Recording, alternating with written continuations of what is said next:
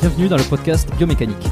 Je suis Jérôme Cazerolle, ostéopathe à Montréal, et dans ce podcast, je vous propose de partir à la rencontre de sportifs, d'athlètes et de spécialistes de leur domaine. Pour mieux comprendre la mécanique du corps et de l'esprit, pour vous aider à être plus performant au quotidien, et surtout en meilleure santé.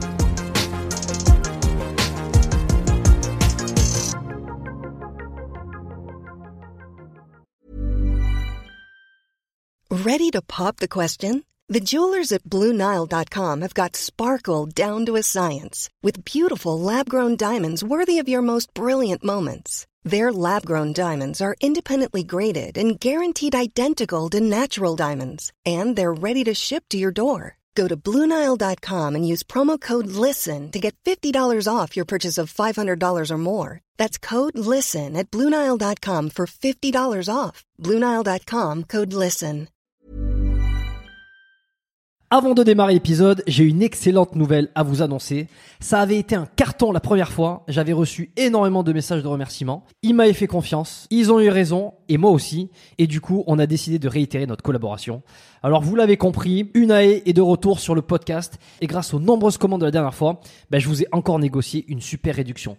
Et cette semaine, vous avez droit à 15% de réduction sur toute la boutique Unae avec le code biomécanique 15. Et c'est encore une fois de l'inédit. Alors, pour ceux qui étaient complètement passés à côté la dernière fois, Unae, c'est la marque de compléments alimentaires de Julien Vénesson qui fait l'unanimité dans le paysage français actuel dans le domaine de la santé et de la longévité. Ce sont des compléments d'ultra qualité avec des ingrédients de la plus haute pureté et qui sont issus de l'agriculture biologique. Ils ont une charte qualité incroyable et tout est vérifiable sur le site internet. Alors l'été arrive, il est temps de faire le plein de compléments et si vous voulez être au top de votre santé avec les meilleurs produits du marché, eh ben c'est l'occasion rêvée pour le faire. Je vous recommande à titre personnel les oméga 3 en bouteille qui sont considérés comme les plus quali actuellement sur le marché. Si vous voulez améliorer l'aspect de votre peau, la santé de vos articulations et de vos muscles, il y a aussi le collagène éthique qui est issu de poissons sauvages et d'ailleurs qui est en passe de devenir un best-seller chez eux. Euh, recommande aussi le magnésium Omnimag, hyper important pour le sommeil et la récupération nerveuse et musculaire. Vous avez aussi la vitamine D3 qui avait été un carton la dernière fois et qui est considéré comme beaucoup comme le complément à absolument avoir euh, et qui a un rôle dans quasi toutes les sphères de votre corps. Et puis ils ont aussi plein de nouveautés. Euh, Il y a le multivitamine spécial ménopause, il y a le sommeil serein qui est une version améliorée de la mélatonine pour ceux qui ont du mal à bien dormir. Il y a aussi, euh, alors je les ai pas encore testés, mais ça a l'air d'être du lourd. C'est le biotique immunité et le biotique digestion pour booster votre système immunitaire et votre microbiote. Enfin bref, vous allez sur la boutique, vous regardez ce qu'ils proposent, vous vous régalez. C'est sur unae.fr, unae.fr. La dernière fois, vous avez été des centaines à passer commande. Vous avez créé des ruptures de stock sur certains produits. Alors cette fois, bah, traînez pas. Et en plus, je vous rappelle que vous avez 15% de réduction avec le code biomécanique 15. Ils ne font quasi jamais des réductions aussi importantes vu la qualité de leurs produits. Alors c'est le moment d'en profiter. La promotion, c'est cette semaine uniquement. Ça se termine ce dimanche, le 12 mai. Alors profitez-en un max et faites-moi vos retours. Et maintenant, place à l'épisode. Et voilà, toujours le petit compte à rebours avant de démarrer. Et euh, ça y est, cette fois, on y est. On est écouté par des dizaines de milliers de- d'auditeurs. le truc qui met bien la pression pour démarrer. Non, je plaisante. Euh, je plaisante, mais je plaisante pas. Euh, mais on est entre nous. Il y a personne qui nous écoute. Salut Emeric, bienvenue sur le podcast. Salut, bah écoute, merci beaucoup, merci pour ton invitation et je suis très content d'être là ce soir. Ce soir et cet après-midi pour moi, euh, j'ai un rendez-vous, j'ai un dernier rendez-vous euh, en consulte d'ostéo tout à l'heure, donc euh, qui s'est ajouté alors que je devais pas, c'est un peu une urgence. Euh, mais je, c'est pour ça que j'ai réussi à rentrer à temps et que je t'ai dit euh, si tu veux qu'on démarre avant, on pourra. Mais ça nous laisse suffisamment le temps pour parler de plein de trucs euh, que je me suis noté. Euh, je sais pas si tu as une idée un petit peu de quoi on va parler, euh, Hmm, mais Non, parce que euh, quand les gens me m'interrogent ou j'ai déjà fait un podcast avec Sean par exemple, euh, Mhm. En fait des fois on m'interroge pour ma carte kiné, des fois c'est plus parce que je suis aussi beaucoup dans l'univers du CrossFit, des fois on m'interroge plus parce que je suis sur les réseaux sociaux, euh, des fois c'est parce que je suis kiné ostéo, enfin il y a vraiment un peu de tout. Donc euh, non, je sais pas trop à quelle sauce tu vas me manger, mais euh, j'ai hâte. Bon, en général, euh, je mange mes invités doucement, doucement mais sûrement, euh, sans, sans essayer de faire trop mal. Euh, effectivement, je t'ai entendu sur le podcast de, de Sean, donc qui est Upside Strength. Je t'avais entendu, euh, la- d'ailleurs, une des premières fois, je crois que j'avais entendu, et ensuite je t'avais écouté sur euh, Upside Strength, c'était la première fois, c'était euh, Objectif Performance de Oui, Julien ouais. Asturic, euh, qui était Absolument. passé aussi sur le podcast avec qui on avait fait un, un épisode échange sur nos, nos podcasts respectifs. Euh, hyper intéressant, j'étais content, un peu sur ma fin parce que tu avais intervenu 45 minutes, je crois, pas plus. il fait pas des épisodes qui dépassent généralement les, les vrai, Je trouve que c'est l'un des plus gros points positifs de ton podcast. Enfin, l'un des points positifs de ton podcast, c'est la durée. Et euh, étant euh, consommateur de podcasts depuis pas très longtemps, depuis un an, c'est vrai que mhm. euh, j'ai tendance à vraiment chercher des podcasts longs qui font vraiment plus d'une heure, deux heures, deux heures et demie, etc. Et j'avoue que j'ai écouté pas mal de tes podcasts et c'est, je trouve ça vraiment cool des fois de dire, ok, là il y a trois autres podcasts, mais c'est pas grave, je vais me le faire sur trois, quatre jours, sur une semaine s'il faut, mais au moins on a le temps de creuser, on a le temps d'approfondir et de, comme tu dis, de pas rester sur sa fin à la fin et ah, j'aurais voulu en savoir plus, quoi. Oui, oui c'est souvent un peu ça. Et puis, euh, alors, le, premier concerné, c'est moi-même, parce qu'en général, quand je, quand je discute, j'enregistre un épisode, euh, j'aime bien euh, pousser, tu vois, profiter au maximum de cette conversation pour aller, pour aller creuser profondément dans, dans certains, sujets, et certains qui sont pas prévus. Donc, bah, écoute, voilà, c'est ça. C'est des fois entre 2 heures, 3 heures. Ça dépend les épisodes, ça dépend les invités, ça dépend de quoi on parle. c'est pour ça que j'encourage souvent les gens à écouter sur les applications parce que tu les écoutes en plusieurs fois. Hein, faut pas forcément se le taper en une fois. même si des fois, tu vois, on a envie. Moi, je sais que j'écoute aussi des podcasts qui sont assez longs et tu as toujours envie de, de, rester un peu avec les, les, les invités qui sont là. Tu te dis putain, j'ai appris à le connaître en profondeur. Ouais. C'est un peu le but. Donc euh, la sauce avec laquelle je vais te manger aujourd'hui, ça va être sur euh, les kinés sur YouTube. J'ai envie qu'on parle de ça. Ça va tourner autour de ça. C'est, il y a de plus en plus de professions de santé qui sont sur YouTube. Euh, pourquoi? Est-ce que c'est une bonne raison? Euh, Je pense profondément que oui, mais peut-être que je suis pas le seul à penser. Enfin, peut-être que euh, certains pensent que c'est, c'est pas si bien, que le, le, corps médical commence à rentrer un peu sur YouTube. non. Et puis ta méthode, un peu comment tu fonctionnes, parce que t'es ostéo du sport, t'es kiné, tu, tu fais plein de choses. t'adores le CrossFit, tu pratiques le CrossFit. T'es sur les, t'es sur Instagram, t'es sur, t'es partout. Je me demande comment tu fais pour trouver du temps pour être euh, partout à ce point-là. Et puis, euh, et comment tu traites euh, Voilà, on va parler un peu des nocebo parce que je sais que c'est, c'est à la fois à la mode, mais à la fois euh, euh pas assez à la mode peut-être. Tu vois, les nocebo. Les déserts, il y a un, gros sujet aussi sur les déserts médicaux, euh, comment on éduque les patients et, toi si tu as déjà réfléchi à ce sujet-là. Bon, plein de trucs. Euh, on verra si on peut parler de tout. En tout cas, pour l'instant, je vais te laisser te présenter comme à mon habitude, s'il te plaît, pour ceux qui te découvrent aujourd'hui. Avec grand plaisir. On est d'accord que certains vont voir la vidéo? Ah oui, bon, certains vont être sur YouTube euh, s'ils ont envie d'être sur YouTube. En tout cas, le podcast sera disponible. Je suis un fan qui collectionne les rouleaux de PQ, mais que je suis dans mon cabinet et que ceci, c'est des draps d'examen parce qu'on me pose souvent la question en story. Mis à part ça, euh, du coup, bah, tout, moi je suis Emric, je suis kiné et ostéopathe du sport, donc je suis kiné depuis 2013 et ostéopathe depuis 2019, si je dis pas de bêtises, donc euh, assez récent quand même. Euh, mhm. Je me suis énormément spécialisé dans le CrossFit, comme tu le disais, parce que je suis tombé dedans il y a à peu près cinq ans, avec un gros passé de rugbyman et de waterpolo, et avec surtout un énorme passé de blessures, euh, un peu dans tous les sens, avec des opérations, etc. Donc je suis parti ensuite dans le CrossFit, où j'ai continué de me blesser, mais euh, en tout cas moins grave, ce qui me permettait de pouvoir continuer à travailler dans mon cabinet. Parce que ma dernière blessure au rugby, je m'étais luxé l'épaule. Le dimanche en match et le lundi, j'avais ma patiente et j'étais incapable de les manipuler, les toucher et compagnie. Mais tu bon, il est peut-être temps d'arrêter le rugby parce que euh, quand t'es en stage et que tu vas pas en stage, c'est rigolo quand t'es étudiant, mais quand tu bosses et que tu peux plus travailler, c'est plus, c'est plus aussi drôle. Donc je suis arrivé hmm. dans le CrossFit un peu par hasard, euh, sans trop connaître, et en fait j'ai adoré la méthodologie, le ressenti, euh, le dépassement de soi, la diversité. Donc je me suis vraiment plongé à fond dans ma pratique, ce qui m'a valu évidemment comme beaucoup de CrossFitters des blessures. J'ai passé mon level 1, qui est euh, la certification nécessaire pour être coach de CrossFit en France. Donc c'est sur deux jours. Euh, donc il faut évidemment un diplôme de coach comme BPGEPS ou STAPS, et ensuite il te faut ton level 1. Donc sur deux jours, tu apprends la méthodologie CrossFit, euh, à quoi ça correspond, les, les idéologies qu'il véhicule, les types de mouvements, etc. J'adorais. Après, j'ai passé un séminaire en altéro aussi euh, dans le CrossFit parce que euh, bah, la partie technique, autant sur la gym, j'arrivais à bien aider mes patients avec euh, le côté visualiser le renforcement musculaire qui était nécessaire, visualiser les engagements. Autant sur l'altéro, je trouvais ça beaucoup plus difficile d'aider mes patients parce que je connaissais pas les différents tirages, je comprenais moins la technique, etc.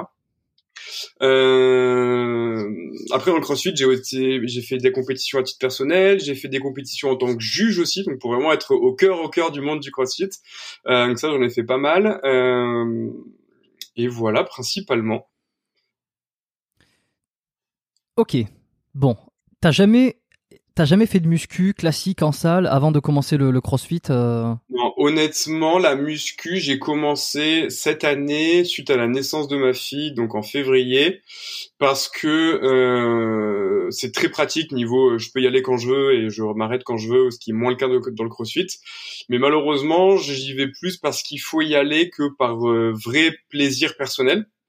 Euh, Quand tu dis qu'il faut y aller, c'est-à-dire il faut y aller. Parce qu'il faut que je fasse. Enfin, moi j'ai besoin de bouger, j'ai besoin de faire du sport et que euh, même quand j'ai pas envie, j'essaie d'en faire parce que je sais que c'est bon pour ma santé et que euh, j'ai envie de garder ma forme actuelle.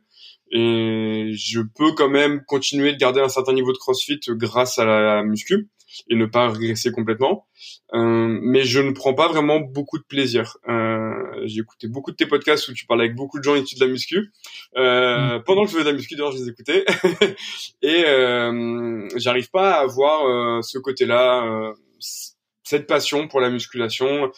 Je, il va y avoir le côté où je m'ennuie avec, tu vois, à chaque fois des temps de repos entre chaque série. et il va me manquer à la fin de chaque séance de muscu, même si je fais une heure et demie, tu vois, une heure à une heure et demie ce côté d'être complètement lessivé par le travail à haute intensité que j'avais dans le rugby, que j'avais dans le water polo, que j'ai retrouvé dans le crossfit, mais que je ne retrouve mmh. pas dans la muscu.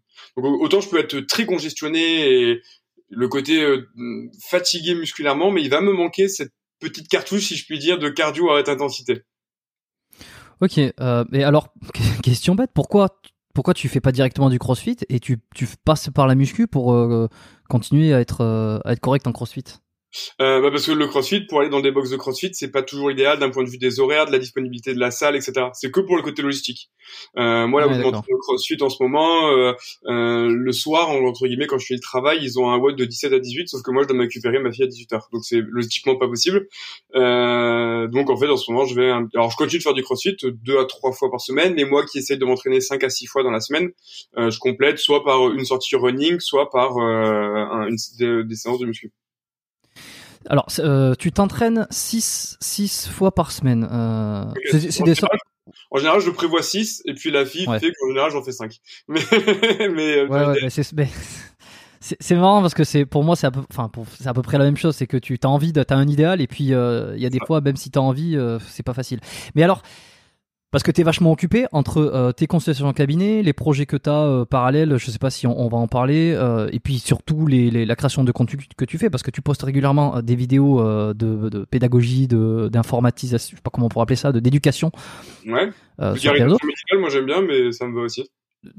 Ok, ça, me va aussi, vulgarisation médicale, qui s'adresse particulièrement au grand public sportif ou qui s'adresse aussi aux thérapeutes comme moi, par exemple, qui qui auraient besoin des fois de, de je sais pas, de d'informations complémentaires euh, pour euh, leur vie de tous les jours dans le cabinet, euh, c'est pour avoir une espèce de formation continue?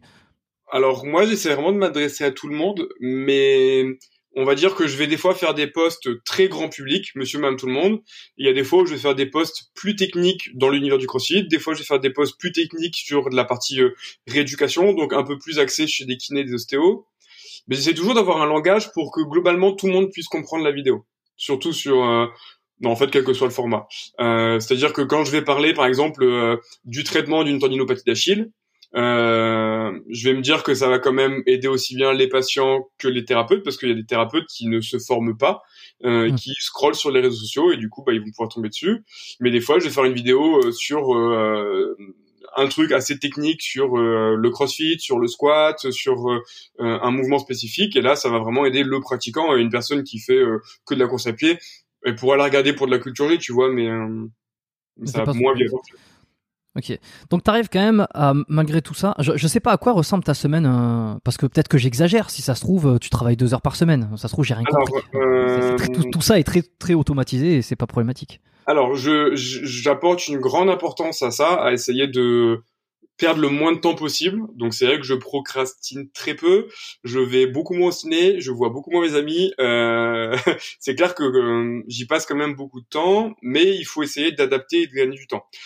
Je travaille déjà un jour de moins par semaine qu'avant, donc je ne travaille plus le jeudi au cabinet pour me libérer du temps pour les réseaux sociaux. Et après, à mon cabinet, on a des façons de travailler par bloc de grosses demi-journées qui permettent de me libérer beaucoup de temps de travail. Donc lundi, mercredi, vendredi, je commence à 7h et je finis à 15h. Et le mardi, je commence à 15h et je finis à 22. Donc en gros, je travaille sur des blocs de 7 à 8 heures, plutôt 8 heures en général, mais sans pause, sans arrêt, sans rien. en commençant assez tôt, ce qui me libère quand même beaucoup de temps par la suite. T'arrives à tenir comme ça 7-8 heures d'affilée Je prends mon exemple perso. alors bon, tu vas peut-être m'expliquer parce que tu, tu différencies l'ostéo de la kiné dans, dans, ta prise en charge.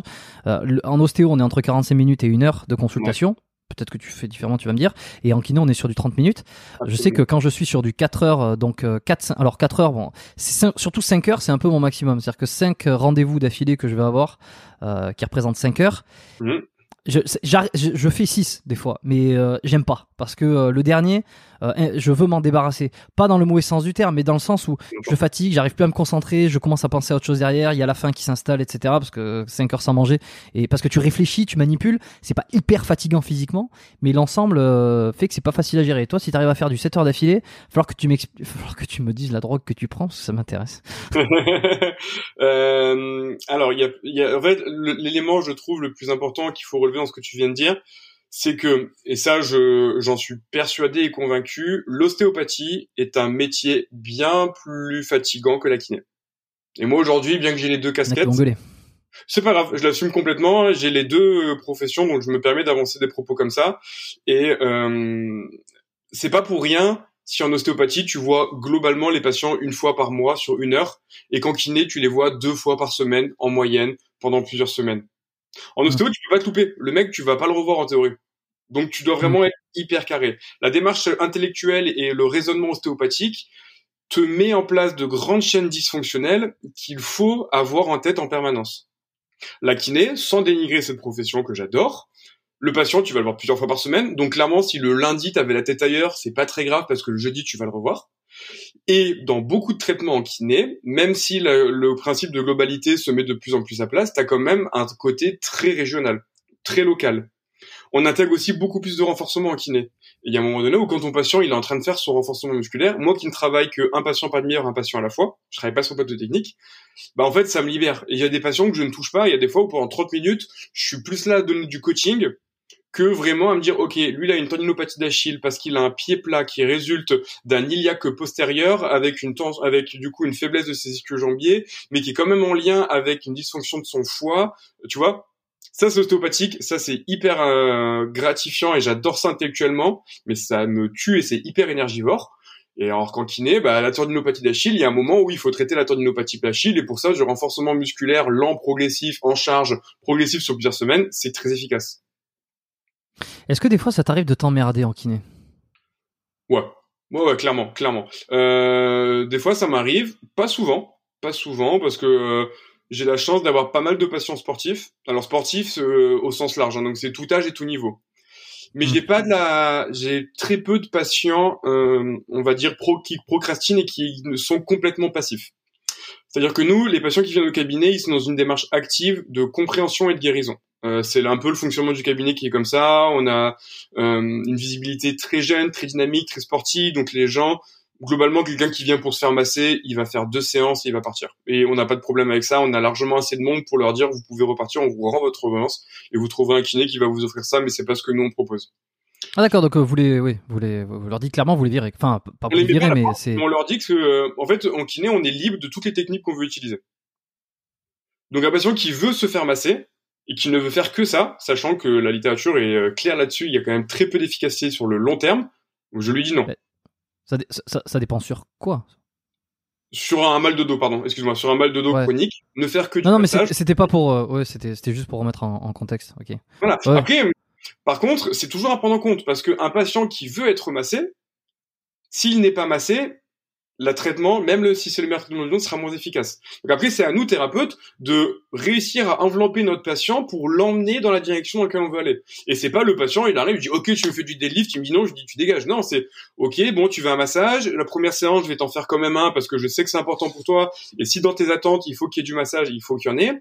Mais il faut que tu comprennes au bout de trois, quatre séances que tu vas avoir de moins en moins de massage et de plus en plus de renfort, ou de plus en plus de mobilité, ou de plus en plus d'étirement. Enfin, en tout cas, qu'il y aura pas que ça. Et si tu veux te faire masser parce que tu te sens tendu et que tu, mais que tu changes pas ton mode de vie, tu changes pas ton sommeil, tu changes pas ton stress, tu changes pas tes exos, etc. En fait, je sais très bien que je suis en train de jouer sur de la conséquence et pas de la cause et que de toute façon, je suis en train de faire un truc qui est inefficace. Donc ça, ça me fera pas kiffer. Donc je lui fais comprendre. Et soit il décide de changer et on travaille ensemble, soit il veut pas changer. Et donc dans ce cas-là, euh, moi j'arrête de le masser et, en général les, les s'arrêtent. Hmm. Ok. Euh, comment comment t'as remarqué euh, Est-ce que sur tous les gens, sur tous ceux qui veulent se faire masser, là, qui arrivent Mhm. exactement avec euh, cette intention-là, que tu essaies de leur transmettre, euh, donc bah tu essaies de un peu leur faire plaisir dans un sens, et en même temps les amener, comme tu dis, vers autre chose. Combien sont d'accord, t'écoutent et euh, se disent bon, il a raison, on va pas faire que du massage, et combien se disent oh non non, euh, je vais trouver quelqu'un d'autre qui va me masser parce que c'est ce que je veux?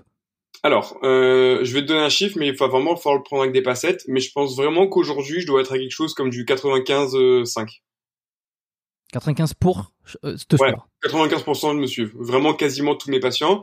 Pour deux raisons. Déjà, parce que quand ils arrivent dans mon cabinet, il y a toute une démarche pour y arriver. Tu vois, on n'est pas sous Doctolib, c'est un site spécialisé, euh, qui fait très jeune, très dynamique. Donc, il y a des gens, ils, quand tu arrives dans mon cabinet, il est très grand, très lumineux. On est tous en mode hyper pro, hyper ponctuel, hyper à l'heure. Enfin, des grandes salles bien équipées. Tu vois, tu arrives dans un cadre qui te, globalement, quand tu arrives dans mon cabinet, je pense pas que tu te dises, OK, je vais me faire masser. Tu vois, déjà, t'es- avant même d'avoir commencé la séance, tu es dans une certaine dynamique. Et le deuxième point, c'est que c'est quelque chose auquel moi je prête énormément attention sur le vocabulaire et la manière dont je parle aux gens. Et je me suis formé en PNL et ça m'a aussi beaucoup aidé. Ouais. Parce que moi, je pense qu'aujourd'hui, euh, quelqu'un qui te dit oui, euh, moi, euh, aucun de mes patients veut faire mes exos, euh, je pense que le thérapeute doit se remettre en question. Moi, je dis toujours, Mm. si un patient ne fait pas ses exos, c'est pas de sa faute. C'est qu'on n'a pas réussi à lui faire comprendre à quel point ça pouvait lui être bénéfique. Parce que si le mec a fait la démarche de venir, même s'il n'en avait pas envie, c'est qu'il est quand même dans une démarche positive. Ça peut être un énorme relou, ça peut être quelqu'un qui ne va faire que râler pendant toutes les séances, etc. Mais il a quand même fait la démarche de prendre rendez-vous et de se déplacer dans ton cabinet. Donc il a quand même une volonté d'aller mieux. Elle est peut-être très minime et peut-être qu'il se complaint dans sa douleur, mais il a quand même fait la démarche de venir. Donc il est dans une démarche positive. Et peut-être aussi, euh, je sais pas, euh, je sais que la massothérapie n'est pas quelque chose de très répandu en France, contrairement à ici euh, au Canada et peut-être aux États-Unis. J'en sais, rien, j'ai- pas consulté les massos, mais je sais qu'il y a, il y a vraiment un terme massothérapie ici Ouais. qui n'est pas physio. Euh, le physio et le kiné en France. Mhm. Euh, je sais pas, est-ce que c'est ce genre de patients qui veulent être que massés, ils auraient plus tendance à aller directement vers euh, quelqu'un qui ne pratique que le, le massage ou le modelage d'ailleurs, parce que maintenant il y a des termes juridiques, faut pas dire l'un, parce que sinon. euh, Ça, alors, du coup, moi, en tant que masseur kinésithérapeute, j'ai le droit d'utiliser le terme de massage et on est limite la seule profession en théorie qui pourrait l'utiliser.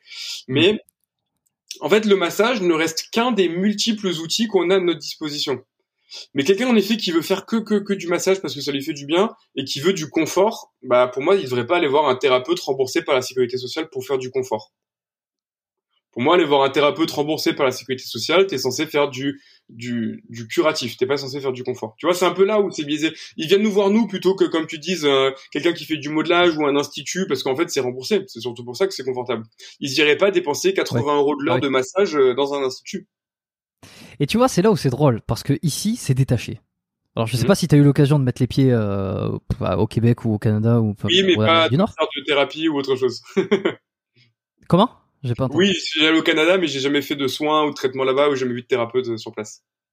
Bah, le truc qui se passe ici, c'est que euh, le terme euh, massothérapeute, c'est une euh, donc c'est un diplôme qui est délivré par des écoles privées et ce n'est pas. Je, alors peut-être que je vais dire des que des. Enfin, je, vais peut-être pas dire euh, que des conneries, mais euh, il y a peut-être des trucs où je suis euh, pas complètement sûr sûr. Donc je, je prends des, des pincettes, mais la physio physiothérapeute, t'es physiothérapeute, et massothérapeute, t'es massothérapeute. La massothérapie, c'est dans des écoles de massothérapie. Peut-être qu'en physio, t'apprends des techniques de massage, mais en tout cas, quand tu sors d'une école euh, avec ton diplôme de massothérapie, tu peux faire de la massothérapie thérapeutique, tu peux faire de la massothérapie euh, massage, euh, je ne sais quoi, enfin, plus- il y a plusieurs sortes, euh, tout ça, mais c'est pas remboursé par euh, l'équivalent de la sécurité sociale qui est la RAMQ ici.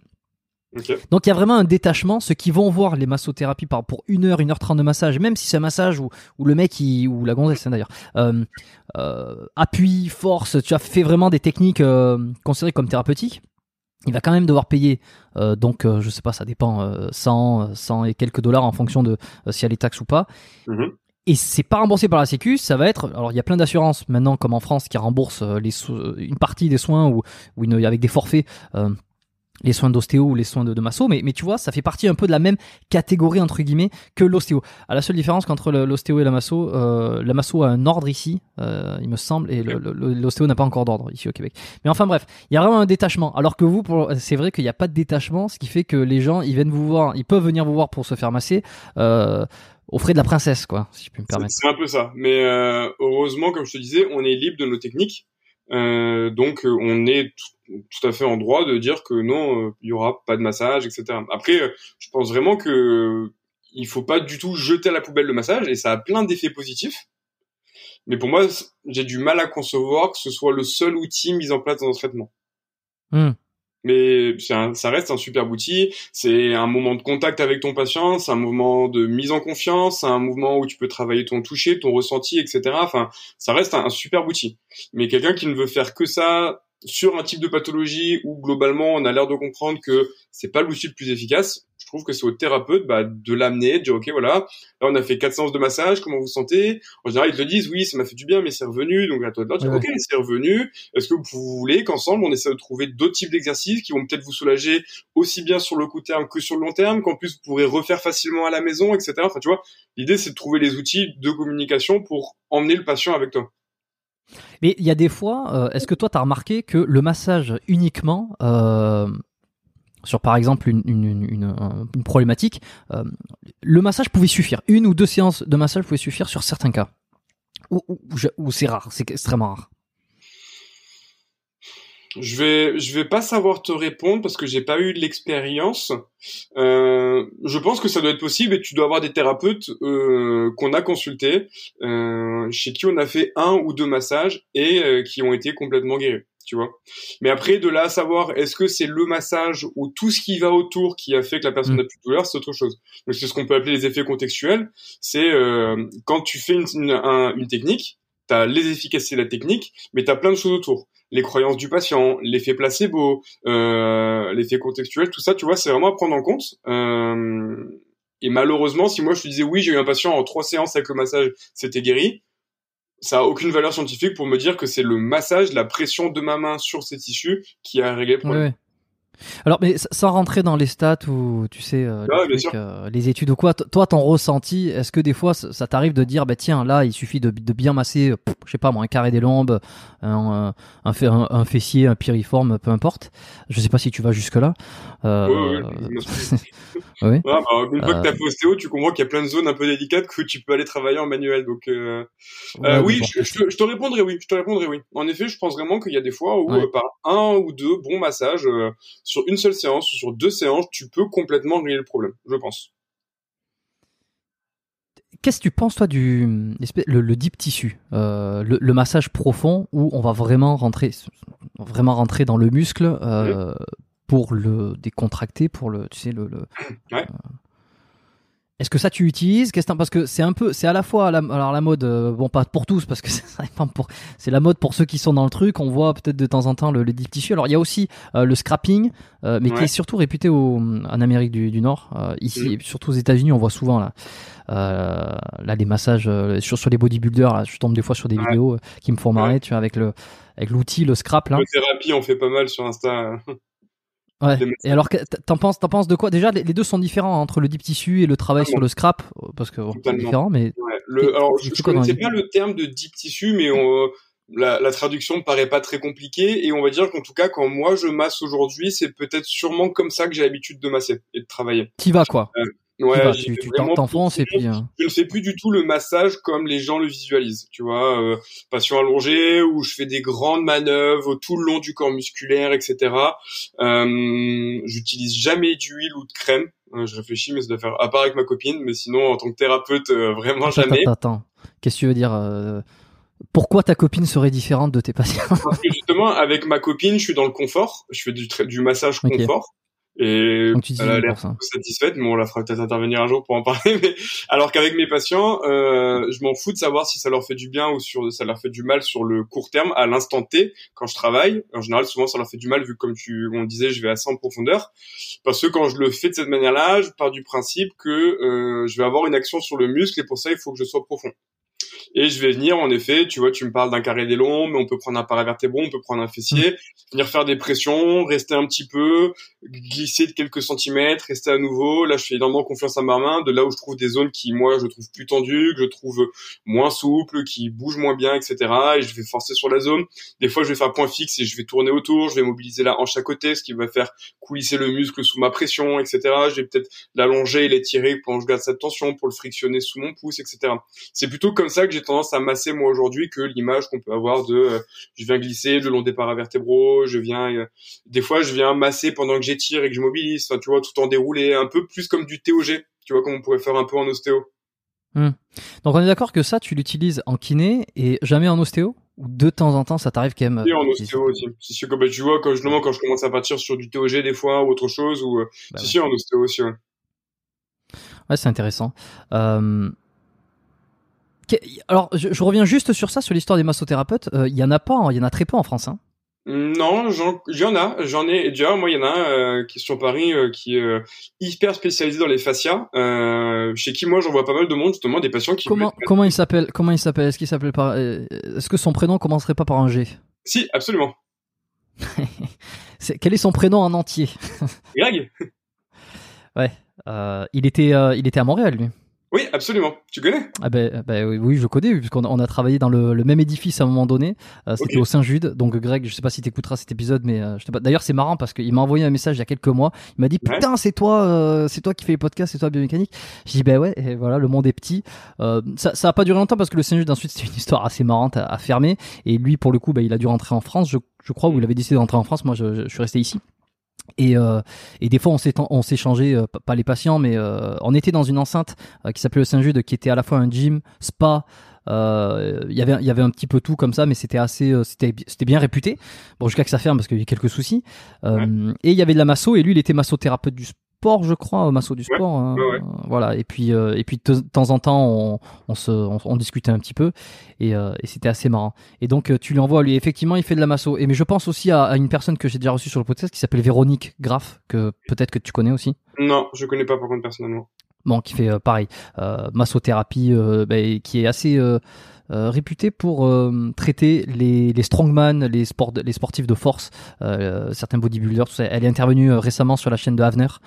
Okay. la chaîne YouTube de Havner, tout ça. Donc, donc en fait, je te demande, je, je, sais qu'il y en a, mais j'ai l'impression qu'il y en a pas beaucoup comparé ici où il y en a énormément, tu vois, de massothérapeutes. Non, il y en a pas. Et tu vois, autant j'ai pas de problème à en envoyer à Greg qui est bien spécialisé dans le sport, qui je trouve est très bien formé pour avoir échangé avec lui et voir un petit peu ce qui met un petit peu sur les réseaux, et autant sans dénigrer la profession, mais j'aurais du mal à envoyer un de mes patients vers un, centre esthétique ou autre chose, tu vois, où ce serait euh, un massage juste global de détente. Oui, parce qu'il n'y a aucun, euh, il y, a, aucun, euh, n'a pas d'ambition thérapeutique quoi dans ces instituts-là, et je pense que c'est sur une hmm. Ok.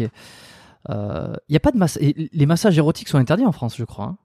Euh, en théorie, oui. En pratique, euh, dans beaucoup de salons, j'ai eu beaucoup d'histoires de mes patients qui me racontaient. Mais euh, sinon, oui, c'est interdit. Ok, parce que ici il y a quelques salons ici à Montréal et, et tu vois ils font partie de ces. Ben, ben oui, c'est autorisé et puis euh, ouais c'est autorisé, il n'y a pas de problématique, c'est validé. je pense ça peut avoir de super effets sur la douleur, hein, tu vois. Enfin, je veux dire c'est un outil qu'on peut utiliser. la libération sur des douleurs chroniques peut être très efficace. Ouais. Ok. Euh, bon, alors le, seul désavantage, c'est qu'évidemment, euh, ce n'est pas, euh, il n'y a pas de remboursement par les, les, assurances ne couvrent pas ce genre, ce genre de, de, thérapie entre guillemets. bien dommage, mais je, ça ferait un sacré. Non, les assurances ne s'y retrouveraient pas, je pense. Non, non, je pense pas. ok. Donc, c'est quoi un petit peu l'ordre entre parce que tu m'as parlé de ta des certifications que tu as eu en CrossFit, de ta passion, la kiné, de l'ostéo beaucoup plus récemment, 2019. L'ordre chronologique, c'est ça, c'est CrossFit, kiné, ostéo? Ouais, après j'ai fait d'autres formations euh, en, en, en, kiné, etc. Mais oui, dans l'ordre, c'est ça, c'est kiné, crossfit et ostéo, en effet.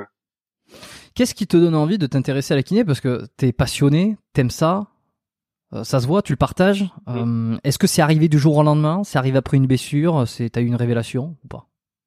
Le, le de spécialiser ou le crossfit? Non, là je parle de la kiné, de la ah, kiné, de te, de te lancer dans des études de kiné, ouais. Alors pas du tout, au gros gros gros hasard. Euh, j'ai fait kiné, j'étais jamais allé voir un kiné de ma vie, je ne savais pas trop ce que c'était le métier. Pour faire euh, assez simple, je suis en post-bac, j'hésite, je veux faire du médical, je veux pas faire 10 ans d'études, j'aime bien le sport, j'aime bien le côté social, et j'ai mon père qui aujourd'hui bosse dans la finance, mais qui avait fait des études de kiné et qui s'est arrêté en dernière année pour partir en finance, mais qui m'avait dit ouais tu verras les études de kiné, moi j'avais trouvé ça cool, etc. Et donc je me suis dit bah vas-y, on va faire kiné, on va, on va bien voir. Donc j'ai fait ma prépa qui était absolument inintéressante, où on a fait euh, les plantes, la lignée humaine, euh, la radioactivité, les planètes, enfin bref, une belle prépa comme tout le monde. Euh, donc j'en savais toujours rien. J'arrive en première année de kiné, on fait l'anat et la bioméca à foison. Je prends pas un énorme kiff. Je me dis ah là là, est-ce que je me serais pas planté? Et en fait en deuxième année, on attaque vraiment le bilan et les traitements, et c'est là où j'ai compris que c'était mon kiff, et c'est là où j'ai pris mon pied. Et ce que j'aime le plus, moi, dans mon métier, ce que j'ai beaucoup, c'est l'enquête, en fait, entre, euh, il y a un patient qui a une douleur, et il faut que je comprenne pourquoi. Et ce que j'aime le plus, tu vois, c'est ce côté, euh, ok, qu'est-ce qu'il a, pourquoi, qu'est-ce qu'il a fait, le mode d'apparition, pourquoi ça s'est aggravé, pourquoi est-ce qu'il a déjà vu des kinés des ostéos, c'est pas passé. Ok, on met en place un truc. Ok, ça marche pas. Pourquoi ça marche pas? Où est-ce que je me suis planté? On y revient, etc., etc. Ça, c'est vraiment le truc que j'aime le plus. Et le deuxième point que j'aime aussi beaucoup, qui est moins challengeant intellectuellement, mais qui est aussi très très cool, je trouve, c'est juste du suivi de patients sur du renfort, sur de la reprise, tu vois. Donc un ligament croisé, par exemple, intellectuellement, c'est très facile il s'est fait opérer du croisé. On a des grands délais. On sait qu'à 21 jours, ça doit plier à 90 degrés. On sait qu'à 45 jours, ça doit plier à 120 degrés. J'ai inversé les dates, mais c'est pas grave. Euh, on sait qu'à tel moment, il faut reprendre la course à pied. On sait qu'à tel moment, il va pouvoir reprendre les pivots et ça déroule. Alors parfois, tu as des petites complications. Des fois, tu as des choses qui vont un peu mieux, un peu moins bien. Mais j'aime ce côté suivre le patient pendant plusieurs semaines, plusieurs mois, passer de je suis incapable de lever ma jambe à je reprends des squats, à je reprends des squats chargés, à euh, au final, je finis par faire mieux que ce que je faisais avant de me faire opérer. Et ça, c'est le deuxième point que j'aime le plus dans mon métier. C'est vraiment euh, suivre comme ça les patients et les aider d'un point A à un point B, euh, quel que soit leur objectif. Et ça, ça c'est parce que tu as plus ou moins euh, as une certitude qu'il euh, il va y avoir de l'amélioration et tu as le protocole et disons qu'il y a, y, y a peu d'incertitudes. Est-ce que c'est dans, dans, le deuxième cas? Dans le deuxième cas.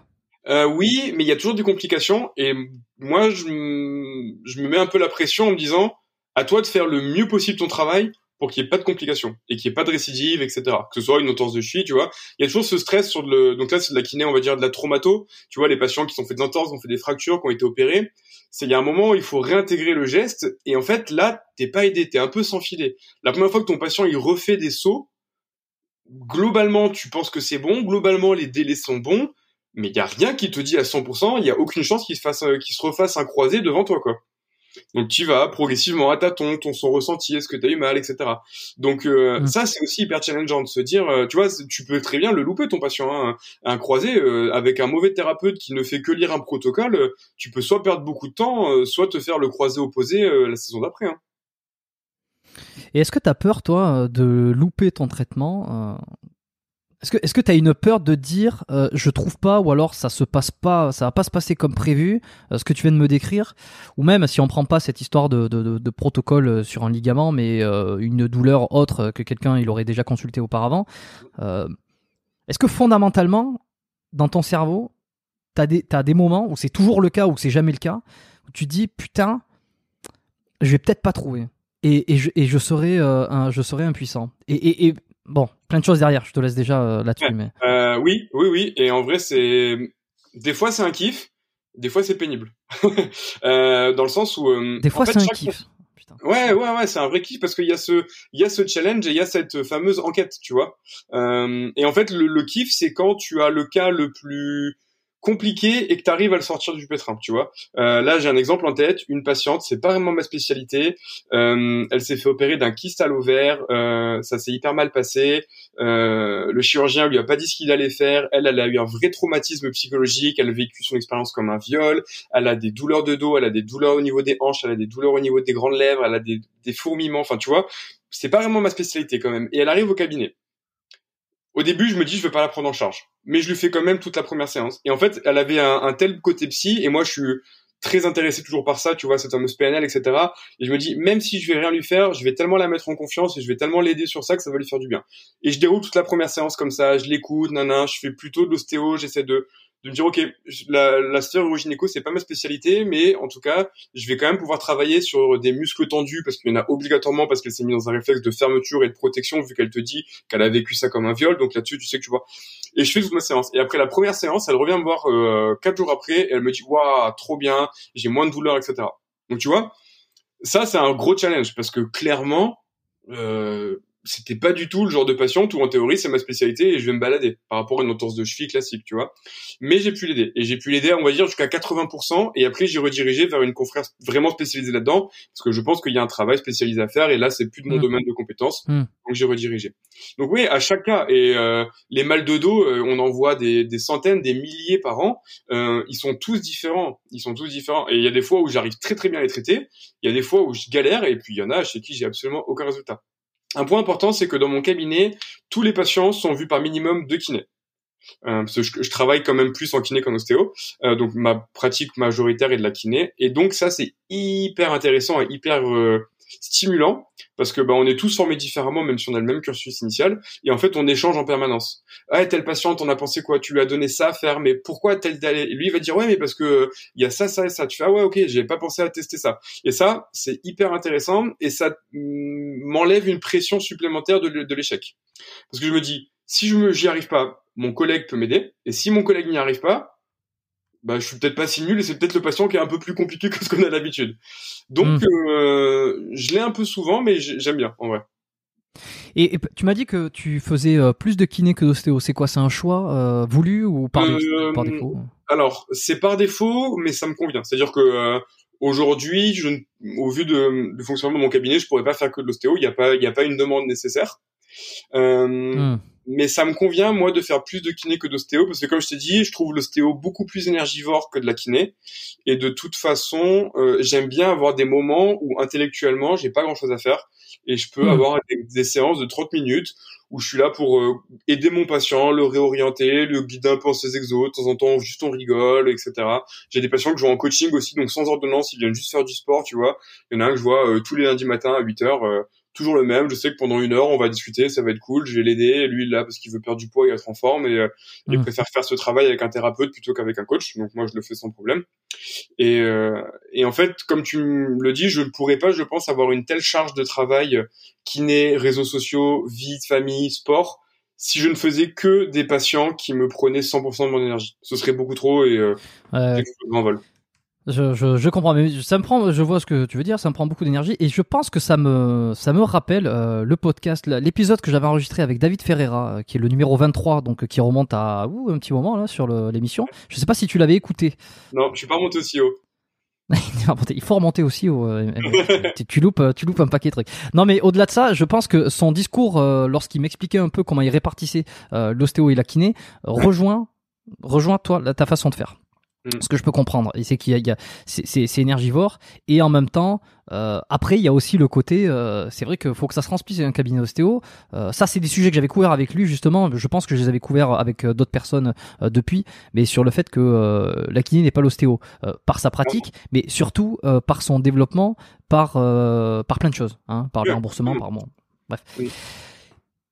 Comment tu mets en confiance quelqu'un qui vient te voir comme cette fameuse personne euh, Tu fais de la PNL. Euh, j'ai lu le bouquin, euh, alors pas de Richard Bandler, mais celui de Tony Robbins, Pouvoir illimité. Alors je l'ai lu il y a deux ans, donc j'ai pas un grand souvenir. T'as fait une formation, c'est encore mieux. je, je, vois ce que c'est que la PNL tu regardes en haut à droite, ça veut dire que tu. c'est les, clichés, quoi, les clichés. ou alors tu... ouais. tu t'ancres sur, euh, tu t'ancres sur une émotion en faisant quelque chose et bon. euh, c'est non, apparemment c'est super.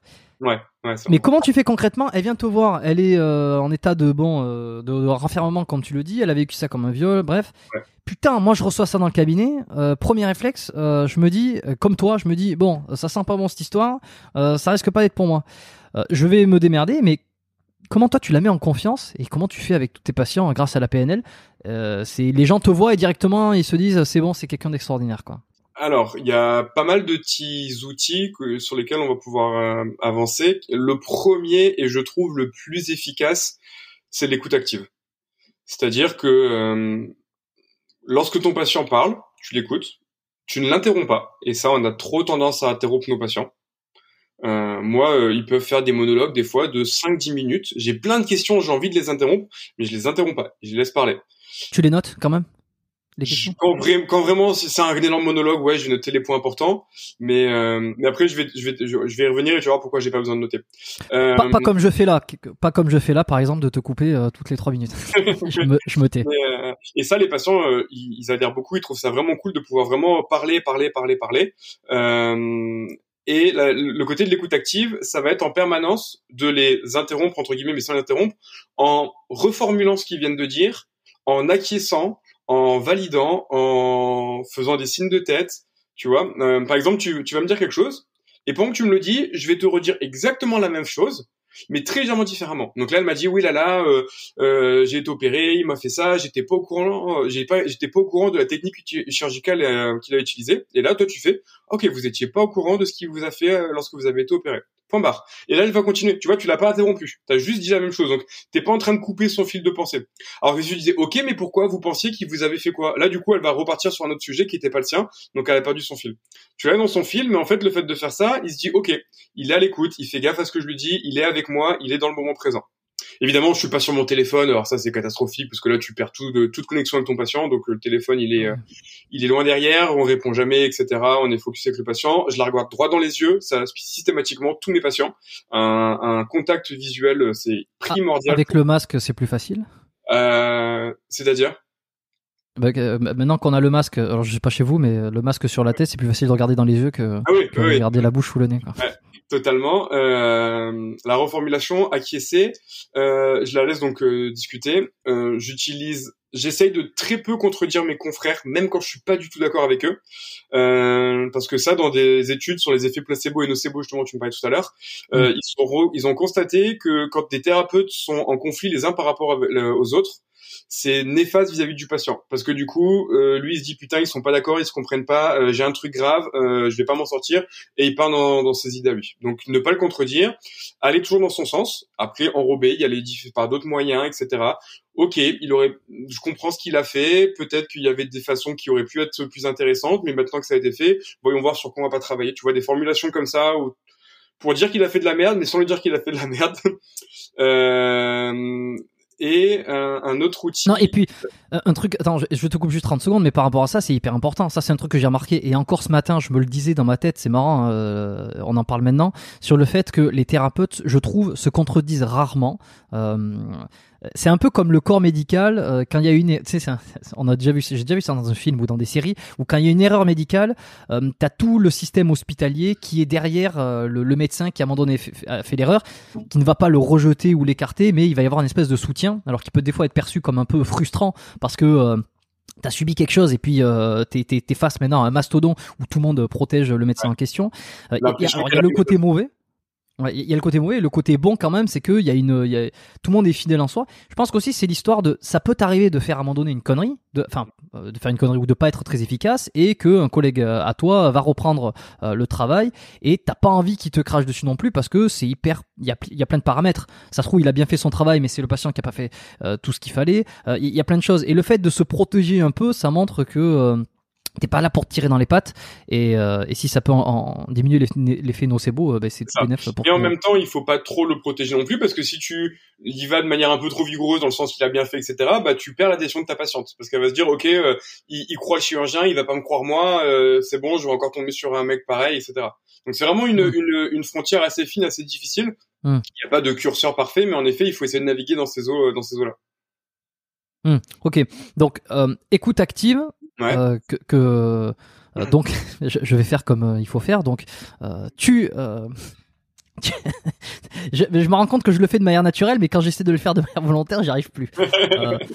donc oui, c'est ça. Donc t'écoutes la personne de, de, manière active et puis tu reprends ses mots, tu reprends ses phrases peut-être un peu différemment, mais ça montre que ok, il m'écoute, il a compris ce que j'ai voulu dire. C'est, Déjà, ça, ça lance dans un premier état de je peux lui faire confiance, je peux continuer. Il a l'air de comprendre ce que je veux dire. Ouais, c'est ça. Ça, c'est plus puissant. Ouais. Et euh, ensuite, ne, ne pas la. Donc là, sur ce cas-là, tu vois, ne pas la forcer à aller dans son sens. Il y a un moment où il a fallu que je lui parle de choses assez intimes au vu de ses problématiques et de la zone qui est en question. Et là, elle, elle, me l'a dit après avec le recul. Euh, je lui ai vraiment laissé la porte ouverte à est-ce que oui ou non elle voulait en parler. Parce que aussi je suis un homme, c'est une femme, donc c'est toujours plus difficile. Elle devait mm. avoir la quarantaine, moi je viens de la trentaine, donc je suis plus jeune qu'elle, donc tu vois, c'est c'est pas un sujet qui est toujours évident d'aborder. Et, euh, et le, je lui ai dit, ok, va falloir qu'on aborde maintenant la sphère un peu plus intime. Est-ce que ça vous va? Est-ce que vous êtes à l'aise avec ça? Euh, Si vous ne voulez pas, à tout moment vous pouvez m'arrêter, vous pouvez me dire que ça ne vous convient pas, et je, je comprenais tout à fait, il y a aucun problème avec ça. Et quand on va parler de ce sujet-là et de commencer par ça, et eh ben ça, elle m'en a parlé après au bout de quelques séances. Elle m'a dit c'était la première fois qu'un thérapeute faisait ça et ça m'a vachement mis en confiance. Lui donner en fait, même si elle le sait, elle peut à n'importe quel moment m'arrêter, mais de lui dire et de lui énoncer à voix haute avant qu'on commence que si juste d'interrogatoire, hein, j'ai même pas mis les mains rien, il y avait un truc qui ne lui convenait pas, elle pouvait à n'importe quel moment me dire je ne veux pas en parler, j'étais ok avec ça et que je, je ferai quand même un traitement, que je ferai quand même un bilan, etc., etc. Ouais, tu donnes le choix, donc tu rassures, tu, tu, tu n'emprisonnes pas. Euh, ça t'arrive d'être gêné? Là, par exemple, dans cette situation, non? Où il n'y a jamais de situation où toi-même t'es un peu. Euh, non. Par contre, je suis très sensible euh, à faire en sorte que les patients et souvent les patientes ne le sont pas. Euh, moi, je mets très souvent mes patientes en sous-vêtements lors du bilan. Ça, c'est même pour des trucs un peu anodins des fois, euh, sûrement un réflexe d'ostéo. Mais par contre, au cabinet, on a tout le temps des shorts euh, à disposition pour les patientes ou pour les patients, hein, mais bon, c'est souvent les patientes, les mecs souvent s'en foutent de se mettre en slip. Euh, et si elles préfèrent garder son lit, en fait, je, en général, je leur dis mettez-vous en sous-vêtements et très vite mmh. tu repères si elle est à l'aise ou pas, si elle l'avait prévu ou pas. Euh, ah bon, je dois tout enlever. Tu vois qu'elle est mmh. hésitante, euh, tu sais pas si tu vas sortir, etc. Donc là, je leur dis est-ce que vous voulez que je sorte? Oui, non. Et si je vois qu'elle est pas à l'aise, je lui dis est-ce que vous voulez un short? Souvent elles me disent oui, je vais leur chercher sans problème. Et si elles sont pas à l'aise et qu'elles préfèrent être habillées, je leur dis écoutez moi, je préfère sans, mais là, je vois que ça va pas. Pas de problème, on va faire avec. Prochaine séance, si ça vous va, prévoyez peut-être une brassière, prévoyez peut-être un short, et puis bah, s'il y a des éléments au bilan qui me manquent, je les rajouterai à ce moment-là. Et là, dans ce cas-là, je vois tout de suite qu'elles sont soulagées, d'un seul coup, le sourire revient, elles sont détendues et elles ont à nouveau confiance. Comment tu gères alors psychologiquement euh, c'est marrant parce que j'ai des questions qui me viennent que j'avais absolument pas prévues mais puisqu'on dit ça drôle et je suis et je sais je sais je sais pertinemment, je m'adresse aux auditeurs qui écoutent ce podcast, que ce sont des questions que soit ils ont, soit ils ont eu là il y a pas longtemps, euh, soit ils vont se dire oh putain il a bien fait de poser cette question. Comment tu gères les patientes que tu trouves canon? Dans, ta tête. Alors comment tu gères? De la même manière, hein, tu t'es un, un, professionnel, donc euh, t'es dans ton consultation, tu fais de l'écoute active, tu dis de se mettre en souhaitement parce que bon c'est comme ça, tu fais pas de, tu vas pas discriminer en plus euh, celles qui, euh, celles qui sont physiquement attirantes. Mais psychologiquement, ça te, est-ce que tu restes totalement euh, détaché ou il y a toujours une petite voix dans ta tête qui te dit ah putain, elle est quand même pas mal celle-là. Hein. ouais, j'entends. On va pas se mentir quand on est un homme en tout cas. Euh, quand une femme est canon, on le sait et on le voit. tu peux, tu peux pas te dire que c'est pas le cas. Par contre, je pense que les filles qui sont canons, elles le savent. Et du coup, je fais encore plus attention avec ces patientes-là à être nickel. Parce que c'est encore plus délicat quand tu sais que t'es une belle femme de devoir te mettre en sous-vêtements devant une personne, entre guillemets, sans avoir le choix. Tu vois, alors c'est c'est un peu entre guillemets euh, difficile pour peut-être des personnes qui sont moins canons, mais en fait que ce soit des, personnes et là je vais euh, qui sont canons ou des personnes moi qui sont assez connues, tu vois, c'est les deux patients où je garde ça en tête. Mmh j'ai pas envie qu'ils se sentent traités différemment, tu vois. Et j'ai pas envie que, euh, parce que j'ai déjà eu des personnes connues au cabinet, et ben j'essaie de pas faire ma groupie, tu vois. Euh, j'ai déjà eu des acteurs connus, j'essaie de pas leur poser de questions sur leur film. Comme qui Comment? Comme, qui? Comme excuse-moi, comme qui? Je sais pas si tu peux. Tu euh, François Cluzet, par exemple. Excellent, excellent. Bah, J'espère que tu l'as pas, que t'as pas fait euh, la technique euh, des petits mouchoirs. Hein. mais euh, mais tu vois, en fait, je me dis, je suis François Cluzet, j'arrive dans un cabinet de kiné parce que j'ai un problème et je veux qu'on traite mon problème. Et le mec, il n'a mm. rien à foutre de mon problème et il ne veut que savoir comment ça se passe un tournage de cinéma. Bah, ouais. tu vois. La manière que, moi aujourd'hui, je suis pas mondialement connu, mais demain, j'ai une personne, je vais le voir pour un problème XY et il ne fait que me parler de ce que je fais sur les réseaux bah, ça me dérange pas d'en parler. Il y a un moment donné, je viens le voir parce que j'ai un problème, je veux d'abord qu'il règle mon problème, tu vois. Et du coup, les personnes mm. canon, c'est exactement la même chose. C'est, elle, elle veut être traitée, elle a rien à foutre que je la trouve bien ou pas bien, tu vois. Donc, j'essaie de faire encore plus attention qu'elle se sente prise en charge comme n'importe quelle patiente et qu'elle ne se sente pas justement genre hyper canon devant moi. Parce que si elle a ce sentiment-là, ça va complètement biaiser la séance. Donc, euh, c'est vraiment un, un truc auquel je fais hyper gaffe. Et c'est intéressant ce que tu dis. Euh, et est-ce que d'un côté, tu te dirais pas, tiens, alors évidemment, évidemment, il faut être nickel, ça, euh, c'est évident. Hein, c'est, enfin, c'est évident. Je le dis pour ceux qui qui savaient pas que c'était évident, mais il faut être nickel, il faut, faut pas, euh, tu, tu fais pas de remarques mal placées, tout ça. Enfin, non, et surtout que besoin de, de, le rappeler, mais tu, tu confirmeras ce que je dis, c'est que en tant que thérapeute, en fait, on n'a pas du tout le même œil. Tu vois, c'est-à-dire que en sous-vêtements, tu regardes, tu vois un genou valgum, tu vois un pied plat, tu vois une épaule basse, etc., etc., tu vois. Ouais. Au moment, euh, tu parles là-dessus, quoi. Ouais, ouais, je, je suis, je suis d'accord, je suis d'accord euh, à moitié. Enfin, non, je suis d'accord à la fois entièrement avec ce que tu dis, et à la fois je suis d'accord à moitié. Euh, comme il s'agit pas de moi sur ce podcast, euh, si un jour on m'invite pour parler de ça, peut-être que j'en parlerai, mais je, je donnerai pas mon avis. Mais je, je pense que c'est, en ce qui me concerne en tout cas, la question est beaucoup plus difficile. Euh, c'est pour ça que je te dis que je suis d'accord à 100%, c'est qu'il faut être nickel, il faut ceci, il faut cela, et qu'on voit les choses différemment. Oui, mais c'est pas si simple. En tout cas, moi, pour moi, c'est pas si simple. Et, je suis pas en train de dire que euh, que, que, je suis pas pro, hein, c'est pas ça. Hein. Mais mm. euh, c'est qu'il y, a des, y a des questions. Mais tu vois, je me pose la question, je me dis, la... bon, alors la fille, puisque toi t'es un gars qui est canon, ou alors si si t'es s'il y a une thérapeute qui nous écoute et que c'est le gars qui vient et qui est canon, mais en général ça, ça, ça fonctionne pas, enfin non, ça fonctionne pas. Je, je, pense pas que ça fonctionne de la même manière. Euh, D'ailleurs, c'est pas que je pense pas, c'est que j'en suis sûr. Mais bon, euh, je vais pas développer ça parce qu'on va me targuer de, de, de, faire des différences hommes-femmes là où il n'est pas censé y en avoir. Euh, euh, celle qui est canon, je, est-ce que tu penses pas qu'elle est plus à l'aise avec son corps et que justement, de temps en temps, elle peut être moins moins vexé, moins, euh, moins, moins moins, euh, euh, moins susceptible de tout ça parce que elle, est, elle est plutôt à l'aise. Elle, sait qu'elle est bien, donc elle va être plutôt à l'aise.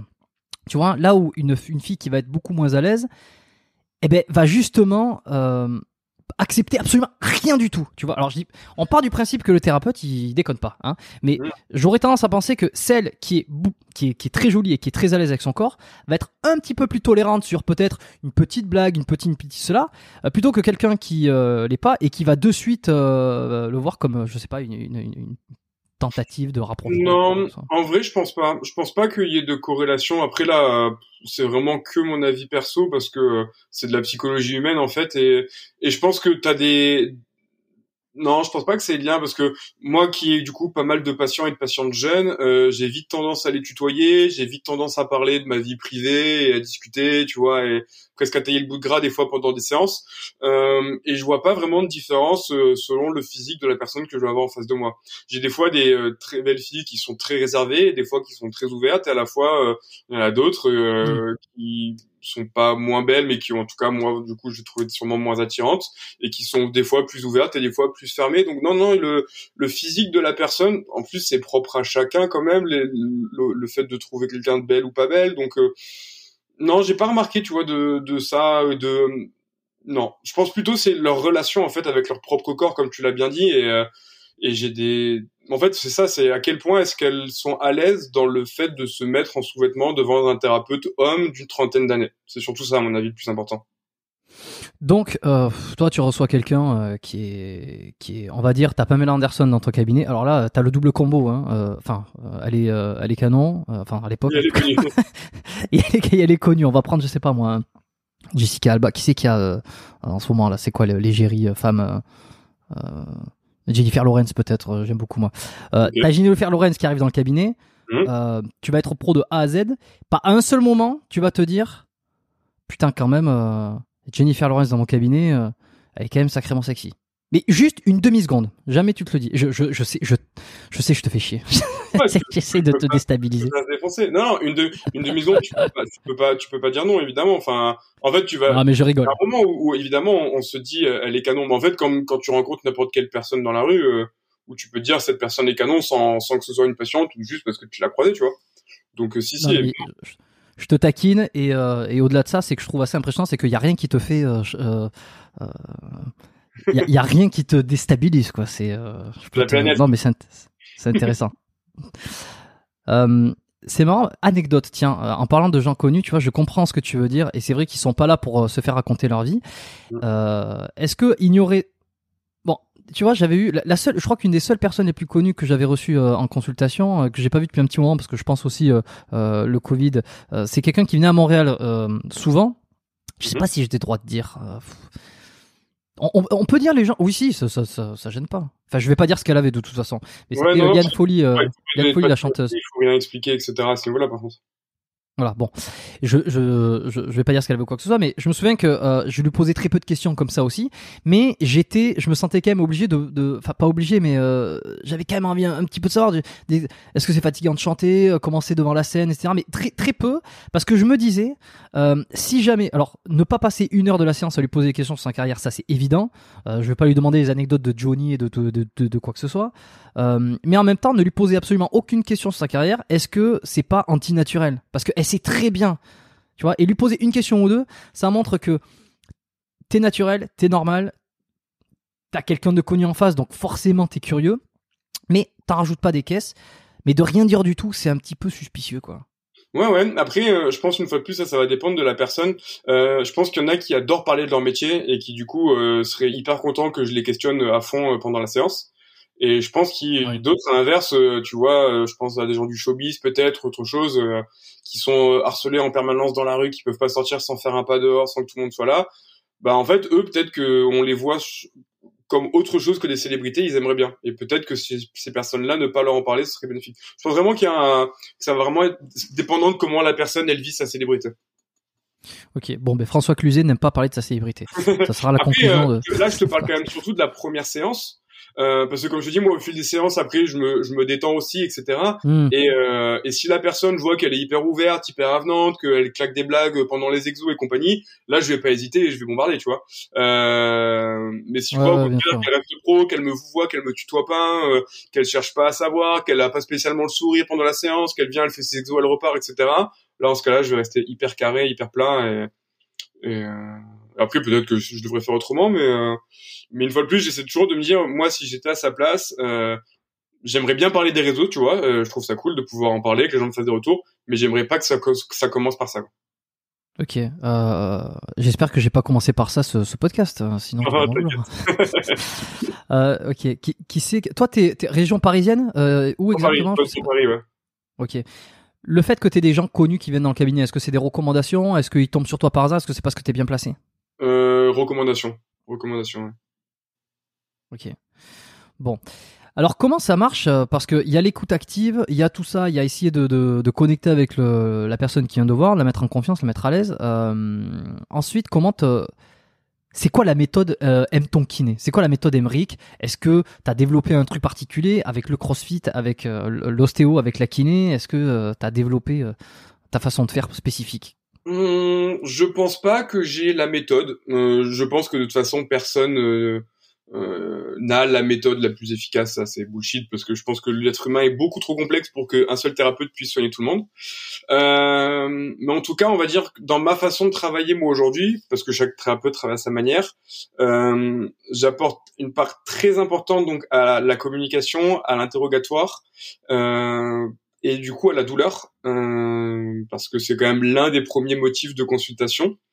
Euh, je m'intéresse de moins en moins à quelle est la structure qui fait mal, chose qu'on m'a beaucoup appris en école Ouais, avant je voulais absolument savoir euh, si c'était un tendon d'Achille, si c'était euh, une bursite, si c'était un supraépineux, etc. Et je, ma, ma pratique évolue et je me, j'essaie de plus en plus maintenant de comprendre plutôt quel mouvement, pourquoi, les facteurs aggravants, le mode de vie, la gestion de l'effort, du stress, du volume, euh, un peu tous ces éléments-là. Alors il y a des fois où c'est purement structurel, euh, le mec qui a déconné, c'est son tendon rotulien qui fait mal, il a mal à la palpation, il a mal à la contraction, il a mal à l'étirement, tu lui fais du renfort et point barre, ça suffit. Des fois c'est très simple et il n'y a pas besoin d'aller chercher midi à 14 heures. Mais sur des cas un peu plus complexes, c'est vraiment comme ça que j'essaie dans ce cas-là d'évoluer. Euh, on l'a par exemple au niveau du dos, où une fois de plus les, les problèmes de dos c'est tellement multifactoriel que c'est euh, très compliqué de tous les soigner. Euh, alors là, je viens de me rendre compte euh, qu'il y a la femme de ménage qui vient d'arriver. bah, Est-ce qu'elle a envie de participer à la conversation? Euh, Je vais peut-être changer de salle et la prévenir. Euh, au niveau du son, ça va aller Ok, bah vas-y. Euh... Est-ce que bah, on, laisse dérouler Non, non, non. Je, tu sais quoi On va tenter un truc. Euh, on va tenter le truc, c'est que euh, si tu veux changer de salle, fais le truc. Moi, je vais, je vais peut-être couper juste ton son, te mettre en mute, et puis je vais, je vais meubler. Ça marche. Je reviens dans une minute. Ça marche. Bon, alors qu'est-ce que, qu'est-ce que je pourrais vous dire maintenant que je suis tout seul avec vous au téléphone, j'allais dire, mais non, dans les, dans les oreilles. On n'est pas encore venu au sujet euh, le plus important euh, que je voulais aborder avec euh, Emric. Mais tout ça, je pense que c'est c'est quand même vachement intéressant. On va y venir petit à petit parce que c'est sur la création un peu de contenu, sur le fait que Aujourd'hui, Kini, il est aujourd'hui Emric, il est sur YouTube, il est sur Insta, il est sur TikTok aussi. J'ai regardé, il cartonne sur TikTok. il y a de plus en plus de thérapeutes qui sont sur les réseaux et qui sont qui, qui créent du contenu. Et moi, j'aimerais savoir pourquoi on en arrive là, parce que aujourd'hui, ça, ça, paraît toujours évident une fois qu'on y est, mais euh, il y a, il y a 5-10 ans, il n'y avait pas un seul professionnel de santé sur, euh, sur, les, sur les réseaux. Euh, Emeric est, de retour avec moi, donc on va directement enchaîner, tu vois. Je sais plus, on en était sur... Euh, euh, ben, tu sais quoi, je vais juste teaser. Il y avait, il y avait personne sur les réseaux, il y avait aucun professionnel de santé, et maintenant, de plus en plus, peut-être l'avenue d'Instagram, tout ça, il y a, il y a, y a l'ubérisation de la, de la pipolisation, je sais pas comment on pourrait appeler ça, mais les métiers qui avant étaient censés être cachés sont de plus en plus euh, mis en avant. Euh, pipolisé. Euh, évidemment, on, pense aux militaires. Il y avait d'ailleurs le titre que je vais probablement donner sur cet épisode sera sera euh, inspiré d'un des titres d'une vidéo de Marketing Mania euh, sur le fait que les militaires cartonnent aujourd'hui sur YouTube. Je pense qu'aujourd'hui les, les, les kinés sont en train de cartonner, ils vont de plus en plus cartonner sur YouTube. Je vois des chirurgiens sur Instagram qui ont des milliers de comptes, alors ils font la promotion. Mais ça c'est un truc qu'on voyait pas avant. Donc on va parler de tout ça euh, parce que c'est gros, c'est huge et, et, je trouve ça hyper intéressant. Juste avant quand même, on va terminer ce qu'on disait juste avant sur euh, le fait que euh, aujourd'hui toi tu ne t'intéresses pas particulièrement à la structure mais tu vas regarder les mouvements les facteurs aggravants. Des fois c'est très simple. Des fois c'est beaucoup plus compliqué. Et là je suis en train de pratiquer l'écoute active en, en, en, redisant ce que tu as dit tout à l'heure. Et euh, donc quand la personne arrive ton réflexe ça va être quoi? Si, si, si c'est pas identifier la structure qui fait mal est-ce que tu vas faire des mouvements pour essayer de retrouver soit ce qui fait mal ou soit ce qui fait pas mal? En fait comment tu t'y prends? Interrogatoire interrogatoire, à la fin de l'interrogatoire, j'ai déjà une grande idée de ce qui fait mal. La structure, justement. Euh, t'as, toujours ton téléphone avec toi? Avec le. Ouais. Ok, pardon, c'est bon. Euh, et donc, je pars sur des tests pour essayer de comprendre est-ce que oui ou non je me suis planté. Euh, ok, je pense que c'est un ménisque. Ok, je pense que c'est un tendon rotulien. J'ai mes tests spécifiques. Tchac, tchac, tchac. Si globalement ça concorde, ok, tant mieux je pars sur mes traitements que j'ai l'habitude de mettre en place qui sont efficaces sur ce type de douleur. Et en général, c'est des traitements qui sont assez efficaces, dont la durée d'évolution n'est jamais la même, parce qu'une fois plus, chaque patient évolue différemment en fonction de son mode de vie, de son sport, à quel point il va être carré dans ses exercices, etc. Mais en général, quand très vite on arrive à identifier la structure et que tout est positif, ça va dans le bon sens. Et des fois, à l'inverse, tu pars sur un truc, tu testes, ça a rien à voir, t'arrives pas vraiment à comprendre quelle est la structure qui fait mal. Et donc dans ce cas-là, je switch un peu complètement et je vais plutôt me dire, OK, qu'est-ce qui va plutôt dans ce cas-là améliorer ou diminuer ces douleurs? Et si pendant mes tests, j'arrive à rien d'améliorer, rien diminuer, là, ça commence vraiment à être compliqué. Et donc, ce cas-là, je vais essayer de me baser bah, plutôt sur qu'est-ce qui peut dans son mode de vie améliorer, diminuer et pourquoi est-ce qu'il en est arrivé là aujourd'hui. Donc ça, c'est vraiment les pires des cas, c'est les patients qui arrivent ils disent un truc, tu veux tester, il n'y a aucune douleur au test, tu peux rien augmenter, tu peux rien diminuer. Parce que là, moi, je suis dans le flou complet. Mais heureusement, c'est quand même rare les patients qui arrivent au cabinet avec aucune douleur, aucune gêne. Mais qu'est-ce que ça t'amène euh, de savoir ce qui euh, diminue la douleur? Si je prends un exemple très simple, euh, la personne vient te voir parce qu'elle a mal dans les lombaires, en bas du dos, et c'est le fait d'être allongé sur le dos qui diminue les douleurs. Et par contre, quand elle est debout, quand elle est assise, euh, ben ça fait mal. Ok, dans ce cas-là, cette patiente-là, je vais ou ce patient, je vais le tester. Ok, t'as mal quand t'es assis, donc je me dis, il a plutôt mal en flexion. Ok, donc plutôt quand il est bas du dos, complètement arrondi. Ok, je vais le tester. Est-ce qu'il a mal parce que globalement il en fait trop dans la journée dans cette position-là, ou est-ce qu'il a mal parce que justement il en fait pas assez dans cette position-là? Et c'est un peu ça. C'est est-ce qu'il faut aller plus en flexion ou est-ce qu'il faut aller moins en flexion? Donc je vais lui faire, donc ça c'est basé plutôt sur la méthode Mackenzie qui fait beaucoup de mouvements répétés et qui regarde comment ça répond. Je vais lui faire faire euh, soit plutôt de l'extension, donc dans le sens inverse, et je vais regarder s'il est mieux, soit plutôt de la flexion, dans le sens où qui lui fait mal, je regarde s'il est mieux. Si par exemple il me dit oui, euh, moi dès que je suis assis au bout de 10 secondes, j'ai mal au dos, eh bien je lui fais faire 20 extensions et je l'assois. Et on regarde, est-ce qu'il a beaucoup plus mal, est-ce qu'il a moins mal, est-ce qu'il a mal au bout de 45 secondes, est-ce qu'il a plus mal, etc., etc. S'il a plus mal, parfait. Fais de l'extension chez toi, fais-en régulièrement et on regarde comment ça évolue. Si tu as plus mal, on va faire ça. Ok, fais plus de flexion. Ah ouais, quand je fais plus de flexion, je trouve que je vais en effet de mieux en mieux. Ok, pourquoi? Bah oui, peut-être que chez cette personne-là, c'est une personne qui va plutôt travailler beaucoup debout, ou qui travaille assis, mais avec telle posture toujours la même, ou euh, plus ou moins nanana. Qu'est-ce qu'on peut changer dans ce cas-là dans ton mode de vie? Et quand la douleur a commencé il y a trois mois, qu'est-ce qui a changé dans ton mode de vie pour que cette douleur commence il y a trois mois? Ok, il y a trois mois, j'ai pris un PET. Ok, dans ce cas-là, tu as pris un bus plein fer, depuis tu as mal au dos en position assise. Peut-être qu'il y a un tissu ou une structure qui fait qu'elle ne supporte plus cette position assise et il faut la refaire. Donc euh, du Jefferson curl, donc euh, du grand soulevé de terre de rond complètement arrondi pour réhabituer tous tes tissus. Ok. Ok. Et si tout ça, euh, si, si ça marche pas, enfin c'est pas que ça marche pas, mais est-ce que je sais, je sais pas, tu, tu, tu, fais, tu fais les mouvements, ça, ça, ça, par exemple, à des extensions de dos, ça arrange pas tellement la position assise. Ou alors, encore mieux aussi, tu sais, tu peux dire, tiens, ça arrange la position assise, mais est-ce que c'est pas tout simplement d'avoir fait des mouvements et d'avoir réchauffé la zone qui fait que ça a diminué la sensation de douleur, tu vois? Euh, Comment tu gères un petit peu tout ce qui est, euh, je vais, je vais en globaliser la question parce qu'il y a plein de choses et je veux pas perdre non plus dans des, dans des détails qui sont trop techniques, euh, qui perdraient du monde. Euh, c'est comment tu fais pour gérer euh, tout le côté incertain de la thérapie manuel ou pas manuel, hmm. parce qu'il y a un côté incertain. Les études n'arrêtent pas, ou alors je sais pas par qui elles sont financées, mais les études n'arrêtent pas de dire que ça, ah ben finalement ça marche pas, ah ben finalement ça marche un petit peu, ça on n'est pas certain, et puis les biais ils sont dans tous les sens, et on en revient à un truc de base qui est bon, mais en fait on n'en sait vraiment pas grand chose au final. Euh, on a quelques pistes d'éléments, mais ce qu'on sait c'est que il y a tellement de facteurs que je suis incapable de savoir si c'est absolument ça ou absolument ça ou absolument ça. Alors comment tu gères toi psychologiquement? Parce que si j'en parle, c'est parce que euh, euh, de, temps en temps, je n'ai pas de mal avec ça, et puis de temps en temps, ça me tracasse. Ouais, ça me tracasse, c'est que ça me casse les couilles parce que moi j'ai toujours été quelqu'un qui met des choses comme ça, claires, tu vois, euh, structuré, tac, tac, tac, tac, tac. Tu comprends pourquoi l'un entraîne l'autre. Et quand tu vois que c'est multifactoriel et que c'est peut-être pas le cas, euh, ben, dans ta tête tu te dis merde. Mais est-ce que ce que je fais est vraiment utile? Comment je fais pour savoir si c'est utile? Et comment tu le gères euh, au jour le jour, ce, ce, ce truc-là qui peut te paralyser le cerveau? Alors, tu, soulèves euh, un point, je trouve, très important, et euh, c'est une question que je me pose aussi, c'est que quand on veut baser sa pratique sur la littérature scientifique aujourd'hui et de ne faire que des choses basées sur les preuves, bah, globalement, tu fais plus grand-chose. Parce que comme tu le dis, des articles, il y en a des milliers, voire des millions, qui te disent tout et son contraire. Alors quand tu commences à rentrer dedans, c'est parce que des fois il n'y a pas assez de sujets, des fois c'est parce qu'il y a des biais dans l'étude, des fois c'est parce qu'elle est trop, elle est trop vieille donc elle est plus valable. Et en fait, quand tu commences à parler dans la littérature scientifique, tu t'en sors plus parce que il y a toujours des choses qui font que ce que tu lis, tu peux pas l'utiliser. Euh, des fois, tu prends des revues de littérature, donc des mecs qui synthétisent tout ce qui a été fait sur le sujet, mais sauf qu'au final, tu as tellement de cas différents que c'est plus du tout spécifique à ton patient. C'est quand on te dit la technique, elle a été euh, efficace sur 70% des gens. Tu dis ok, trop bien, mais en fait, il y a quand même 40, 30% pardon des gens chez qui ça n'a pas marché. Tu vois Donc ça veut dire que cette technique, dans ton cabinet, 7 fois sur 10, ça va marcher, mais tu en as quand même 3 chez qui ça marchera pas. Donc en fait, tu peux pas, je pense, baser que euh, tu peux pas baser ta thérapie ou tous tes soins que sur la science. Ça marche pas. Et c'est là où le, le principe de l'EBP, donc l'evidence based practice, je trouve assez intéressant.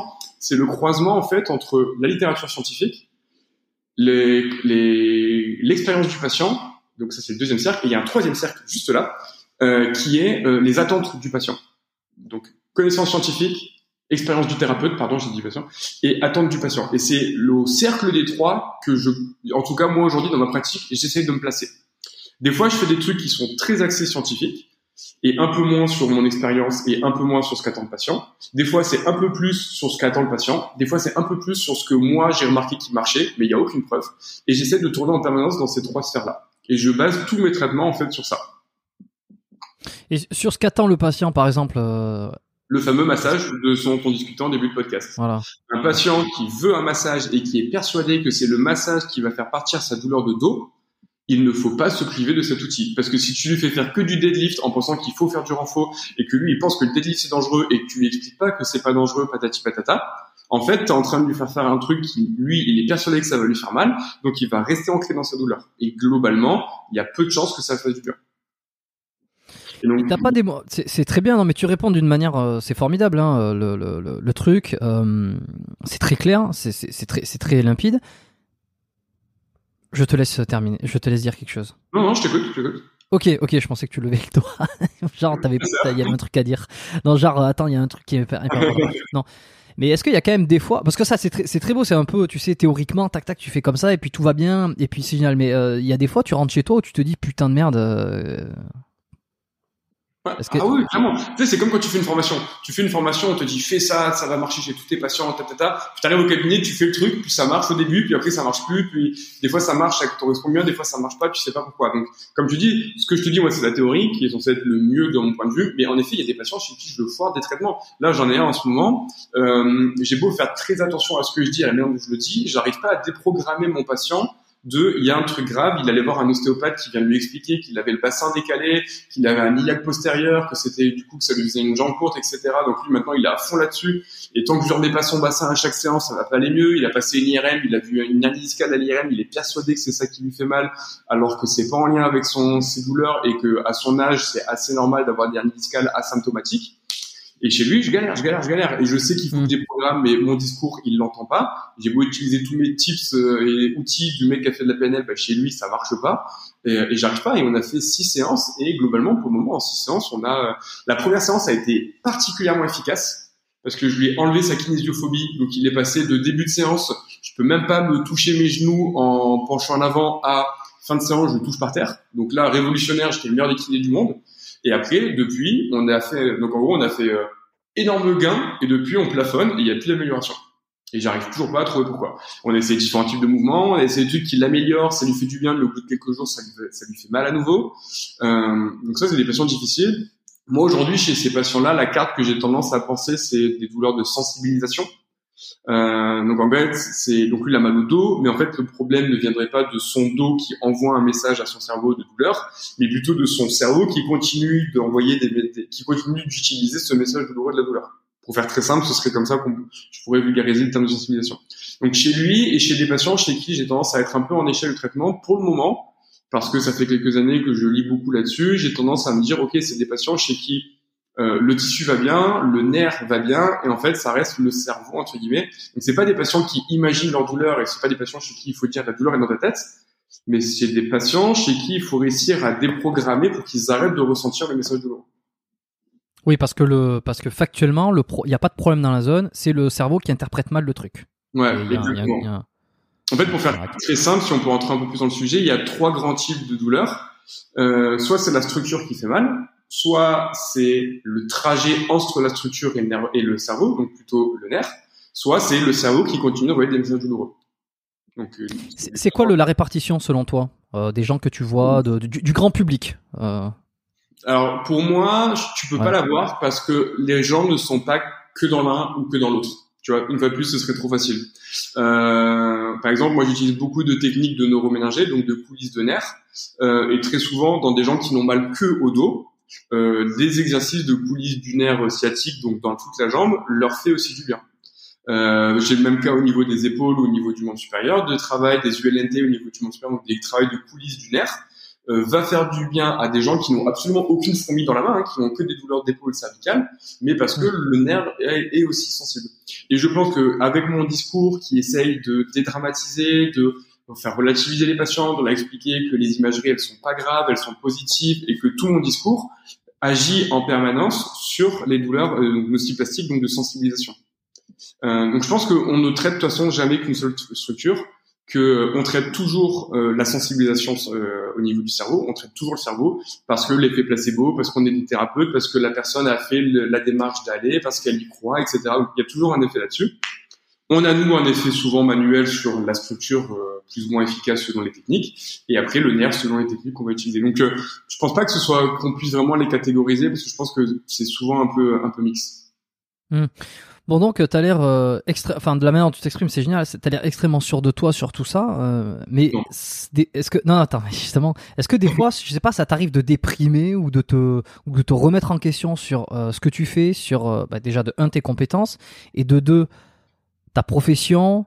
Euh, je suis un petit peu obligé, j'ai l'impression de mettre, enfin, je suis obligé de rien, mais euh, je, me sens moi-même obligé de, mettre un petit peu en lumière cette partie-là parce qu'on fait partie de ces professions où il n'y a absolument pas la place au doute euh, alors interne oui, mais externe. Tu ne verras jamais ou rarement un thérapeute exprimer ses doutes sur ses propres compétences ou sur ses résultats.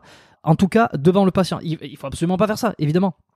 Euh, tu ne vas même si tu es j'en avais déjà parlé dans un épisode je sais plus lequel c'est mais même si tu n'es pas sûr de ce que tu fais le fait de montrer que tu n'es pas sûr euh, ça, ça, ça, peut pas enfin je pense je pense je pense que ça peut pas arranger le truc. Donc euh, T'as l'impression que tout le monde sait de quoi il parle. C'est un, métier, c'est un, domaine formidable, hein, euh, la santé et les, professions de santé. C'est que t'as absolument toujours l'impression que tout le monde est sûr. Pourtant, euh, personne n'est jamais d'accord avec. Enfin, dire, pourtant, on a tous nos avis différents, mais tous ceux qui ont des avis différents sont tous sûrs d'eux-mêmes. Donc tu dis, il y a quand même un problème.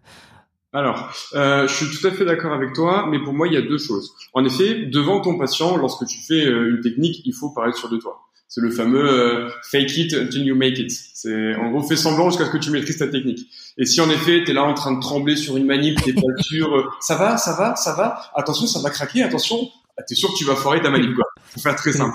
Et j'ai eu des et j'ai eu des cas de patients qui m'ont dit comme ça. Euh, j'ai été voir euh, tel ostéopathe, oh, c'était pas génial, et je demandais pourquoi.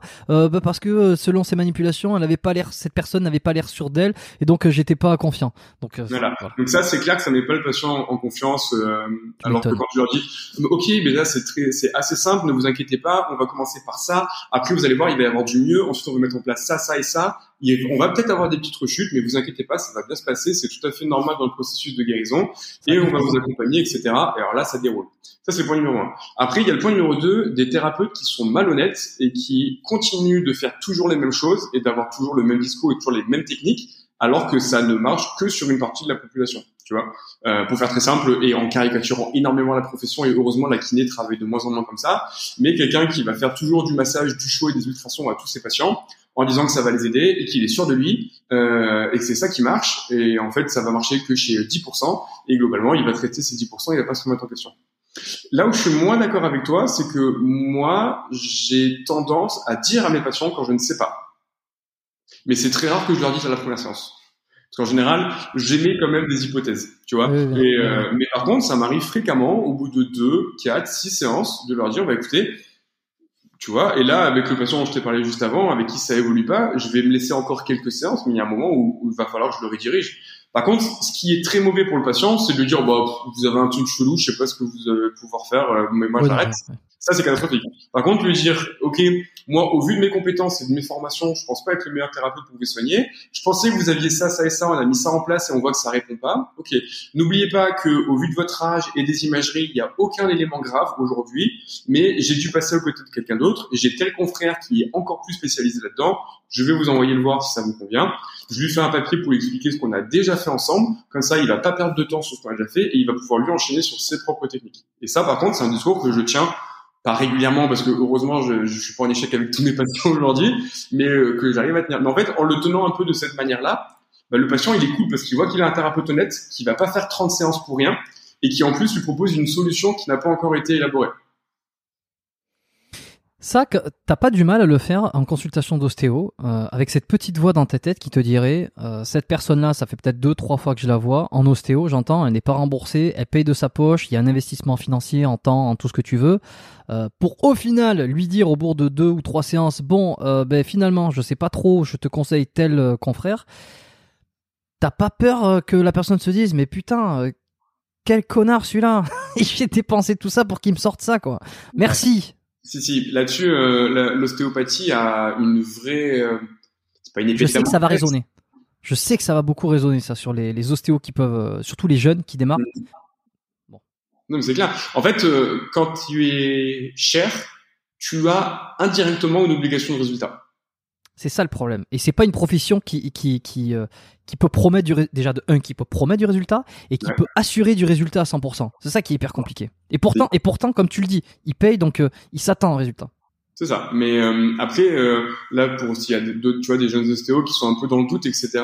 En fait, à partir du moment où toi, tu as fait du mieux que tu pouvais, que tu as été honnête avec ton patient, et justement que tu t'es pas acharné, comme des fois, je peux avoir des retours de patients qui me disent, ah, j'étais bloqué du dos, j'ai vu quatre fois l'ostéo dans le mois, et ça va pas mieux tu vois, euh, je me dis bon bah là, elle n'est pas allée voir un ostéopathe qui est dans la démarche euh, de l'ostéopathie comme elle est prônée quand même par ses fondateurs. Enfin, tu vois. enfin, en tout cas, c'est pas, c'est pas ce que moi j'ai compris de mes quatre ans d'ostéopathie, tu vois. Euh, Mm. Peut-être que j'ai pas compris, mais euh, ça me paraît délicat.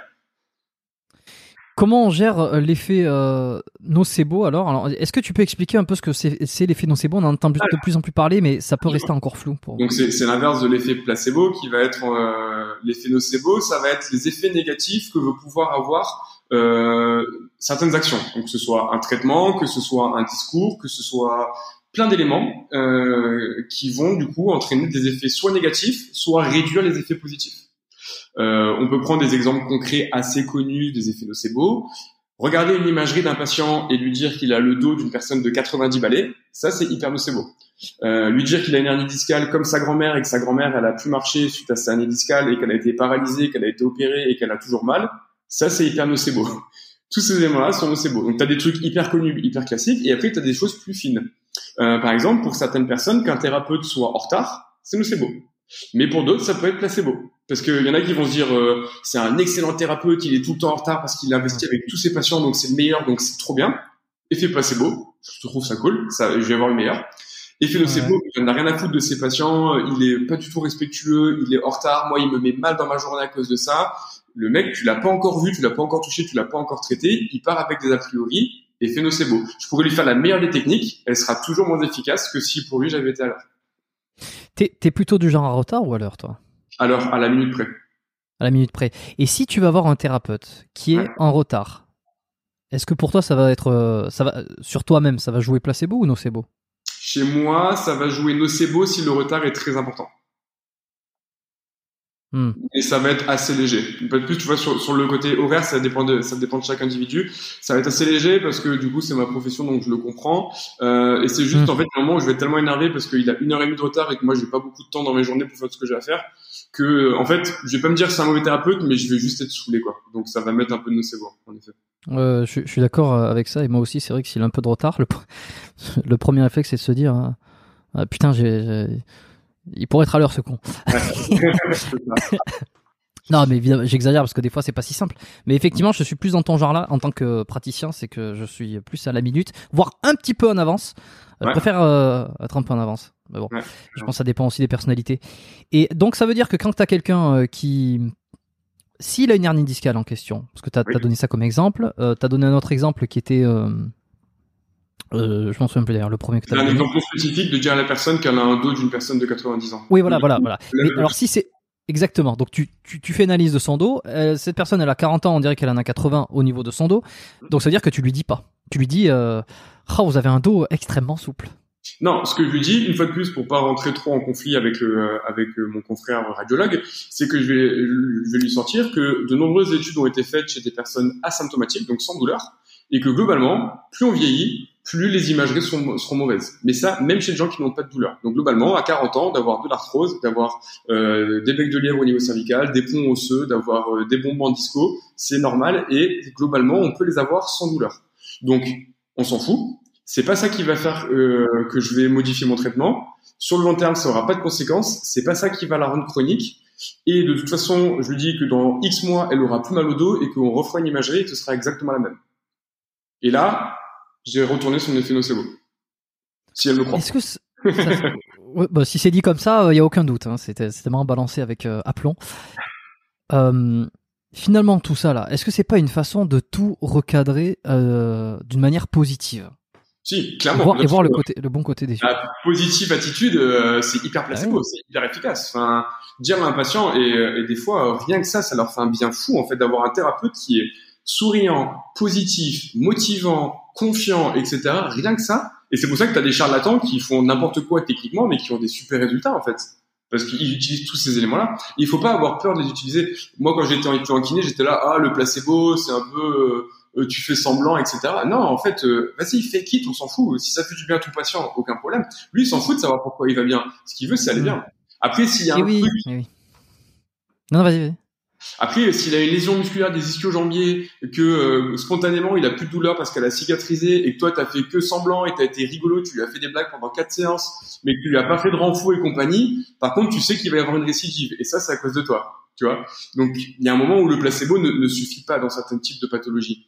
Mais euh, en fait sur euh, le mal de dos qui a un énorme côté dans le traitement euh, de la sphère psychosociale, en fait si si c'est hyper important et ça moi c'est l'un des gros trucs que j'ai le plus changé suite à mon mémoire en ostéopathie parce que j'ai fait mon mémoire en ostéopathie justement sur les douleurs lombaires chroniques. Et donc c'est là où j'ai beaucoup travaillé sur tous ces éléments-là justement parce que globalement, ce que je voulais voir, c'était, euh, tu vas avoir le meilleur ostéopathe du monde. Si globalement t'arrives, il te fait craquer, il te fait toutes les manips qu'il veut, du viscéral, du crânien, nanana, mais il te décroche pas un mot, la probabilité que soit efficace, elle est très faible. Elle est vraiment très faible. Parce que quand tu as mal au dos depuis très longtemps, c'est justement les trois douleurs dont on parlait, il n'y a plus que ton dos qui fait mal, tu vois, il y a d'autres choses qui font que tu as hmm. des douleurs en permanence. Donc en fait, d'avoir un thérapeute qui ne va traiter même s'il traite tout l'ensemble, mais qu'il ne prend pas en compte la sphère biopsychosociale, ça marchera pas. Donc ça voudrait dire, est-ce que je dois entendre par là que euh, quelqu'un qui a mal depuis euh, un jour, il faut vite qu'il aille consulter une petite technique manipulative et c'est réglé? Alors, Parce que justement, il n'y a pas eu toutes ces tout cet affect et puis tout ce système de le corps antique qui s'est mis en place pour lui faire mal. Alors, j'ai plus l'étude en tête, mais pour te donner euh, la grande explication, c'était globalement euh, aujourd'hui il y a une grande euh, guideline sur que faire lorsqu'on a une douleur de dos qui apparaît. Et on s'est rendu compte que plus les gens s'éloignaient de cette guideline, plus le risque de devenir chronique augmentait. Hum, hum, hum. Donc, c'est-à-dire que globalement, s'il n'y a pas d'éléments euh, qui te fait penser à un red flag, euh, donc pour faire simple, pardon, euh, les red flags, donc c'est ce qu'on appelle les drapeaux rouges, c'est euh, pour ceux qui sont dans, dans, le corps médical, ça va être les éléments qui font penser que ton mal de dos est dû à un truc grave, comme une fracture, une tumeur, une infection, de l'inflammation, un trouble neurologique, etc. Si t'as pas tous ces signes-là, aller passer une imagerie, aucun intérêt. Par contre, si tu vas en passer une, du coup, tu sors de ces guidelines, t'augmentes le risque de devenir douloureux chronique. Tu vois, euh, faire des thérapies hyper passives augmente le risque de devenir chronique sur un blocage de dos, etc., etc. Donc en fait, tu as ces grandes guidelines dont j'ai toutes les valeurs en tête, mais on sait que plus tu t'en éloignes, plus ça risque. Et moi justement, je, je c'est souvent je parle dans mon ostéo, c'est pourquoi les gens deviennent douloureux chroniques au niveau du bas du dos ou des cervicales. Moi, je vais axé sur les lombaires. Et en fait, il y a aussi à cause de ça du discours des thérapeutes, des discours des radiologues, euh, des croyances, euh, de l'affect qu'on y met. Euh, tout ça, ça va énormément jouer.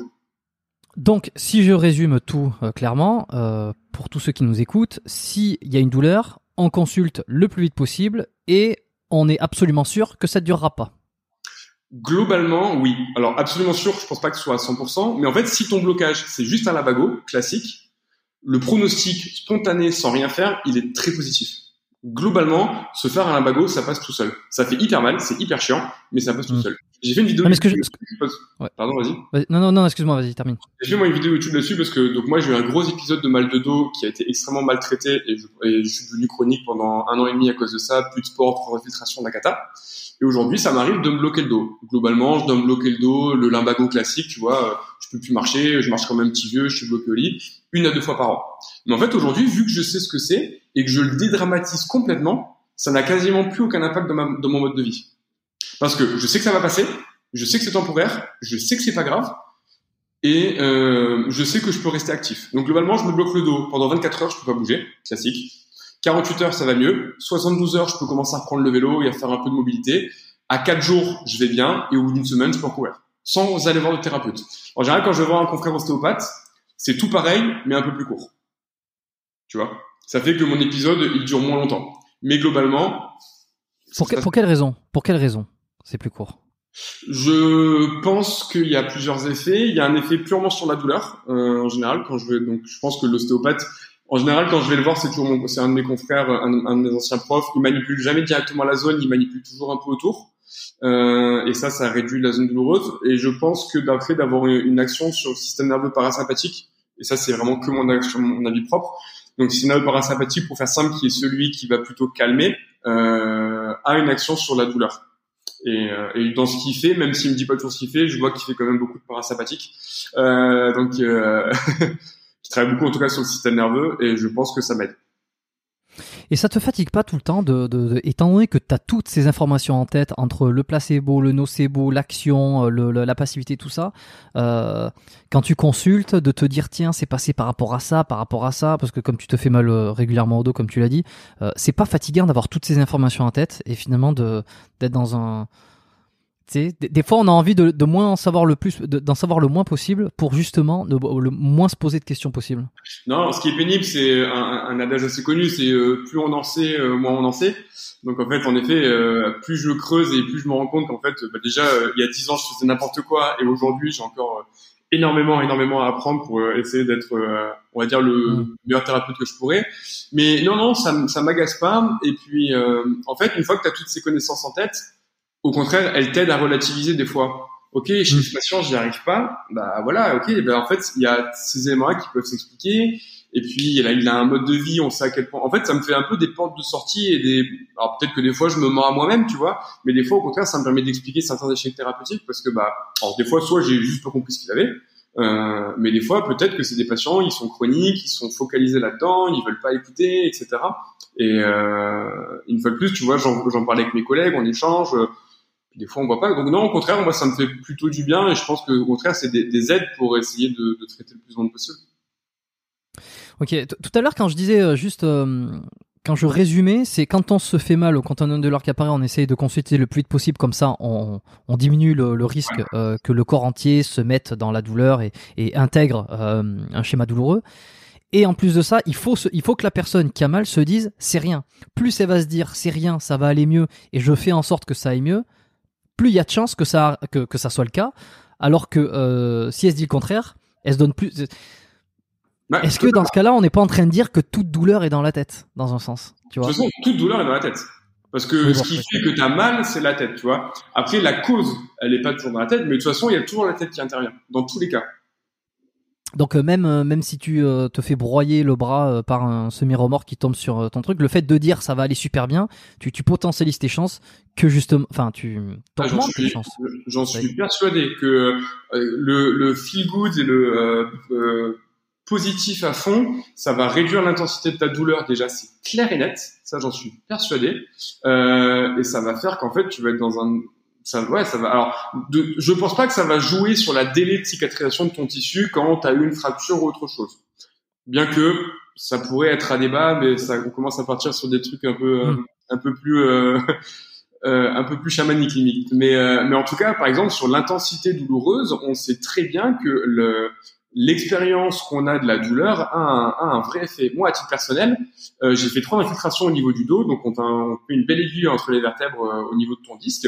La première, j'y suis allé, j'ai eu mal, mais chelou. La deuxième, j'avais un hyper mauvais souvenir de la première et j'ai eu super mal parce que je m'étais dit, ça avait fait mal la première fois, tu vas avoir mal. Et en effet, j'ai dégusté sur la deuxième. Et à l'inverse, à la troisième, je me suis dit, allez, vas-y détente, vas-y détente, vas-y détente, vas-y détente. Et j'ai eu beaucoup moins mal. Sachant que c'est la même personne qui m'a fait les trois infiltrations. Hmm. Tu vois? Donc je pense en effet que ça peut avoir un effet. Euh, tu prends n'importe quel enfant qui est hyper focalisé sur le fait qu'on lui fasse une piqûre pour un vaccin, il va avoir, il va beaucoup plus pleurer et crier que s'il est en mode détente et compagnie, tu vois? Donc en fait, si tu chantes le cerveau, c'est le cas. Dans mon mémoire d'ostéo, j'en parlais. Euh, les grands brûlés, qui sont des gens qui ont énormément de douleur parce qu'on doit leur changer les pansements régulièrement et c'est des pansements qui sont faits à vie sur les brûlures. Euh, ils leur ont fait des jeux de réalité virtuelle pendant qu'on leur changeait leur pansement. VS, rien du tout et il passait le, crâne à l'IRM en même temps pour garder les zones du cerveau qui s'allumaient. Globalement, les mêmes zones du cerveau s'allumaient, mais de manière beaucoup plus intense ou beaucoup moins intense, en tout cas moins intense chez ceux qui étaient en mode réalité virtuelle dans un monde de glace à se balader entre les bonhommes de neige et la montagne. Même expérience sensitive, c'était on changeait le pansement d'une personne qui brûlait, mais par contre on chantait complètement le contexte et euh, le cerveau. Et, ils avaient, et après, eux remplissaient aussi des questionnaires euh, de douleur en disant j'ai eu mal à temps, j'ai eu mal à temps. Et les questionnaires étaient aussi plus bas. Donc c'était corrélé en plus à leur ressenti. Bon bah alors on a un petit peu la façon dont, enfin on sait ce qu'il faut faire, on mm. sait, on sait comment, on sait euh, ce qu'il faut penser, c'est-à-dire de manière positive et optimiste. Euh, après c'est comment y arriver à ça, c'est pas toujours facile. Et c'est, pas toujours facile et ça c'est propre à chacun une fois de plus dans mon expérience. Mais ce qui est hyper cool, c'est que le placebo, même si tu sais que c'est un placebo, c'est efficace.